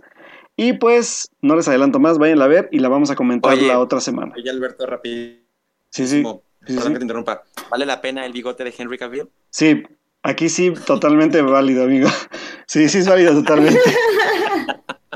Es cuando dices, Excelente. neta, güey, mejor te hubieras quedado, te hubieras quedado con el bigote, amigo. Sí, la verdad es que sí. Sí, sí, vayan a ver. Y pueden ver el, el bigote de Henry Cavill en, en IMAX, si, si, si pueden hacerlo, amigos. Eso. Eso es bueno. Eh, y a mí me pueden encontrar en HTIDA. Ahí estoy escribiendo un poco de todo, ya saben, feelings de Clone Wars, Star Wars, Star Wars, Star Wars, Fórmula 1, Star Wars, Star Wars, Star Wars y algunas otras series y películas que veo. Em, cualquier cosa, pues ahí contáctenme y pues ahí estamos. Eh, por último, nada más le mando saludos a Joyce, que ya fue a, a, este, a pedir ayuda en Twitter de que la estábamos atacando, pero no, la queremos mucho. Este, nada más es, es, es, este fuego amigo, fuego amigo. De hecho, fue fuego, amigo, sí. Exactamente. Em, pues muchísimas gracias a quienes nos acompañaron en vivo el programa de hoy. Estuvo un ratito este César Rodríguez, también estuvo, estuvo Julián García, Dan Arellanos, que nos estuvo acompañando ahí en la trivia de Luis Miguel. Estuvo Charles Ryder, este Carlos Ochoa, que nos acompañó el día de hoy en el chat. También Joyce, la querida Joyce estuvo ahí también acompañándonos. Jorge Arturo Aguilar. Y Edson Robles. Alberto Morán estuvo un ratito También por ahí estuvo Edson Robles y también estuvo Uriel un ratito nada más, como, como que vino a saludar al chat y se fue, pero sí, sí llegó. Muy bien, qué bueno, sí, cierto. Eh, también muchísimas gracias a quienes nos oyen durante la semana en Hearties y en iTunes. Este programa estará disponible ahí a partir del miércoles en la noche. El próximo lunes a las 9.30 estaremos hablando en vivo de Misión Imposible. Tun, tun, tun. Sí, hermanos. Vayan a ver. Tiene mi- tiene mi garantía de que les va a gustar. Entonces, ah, no sé, Misión Imposible me encanta. Y pues, Alberto Morán ahí sigue, por cierto, ¿eh? Y sí, el bigote, aplausos, César, aplausos, por favor. Muy bien, pues muchísimas gracias por escucharnos, muchísimas gracias por acompañarnos, eso, nos vemos, nos oímos Gracias. el próximo lunes a las 9.30 de la noche. Que tengan una muy linda semana. Bye, adiós.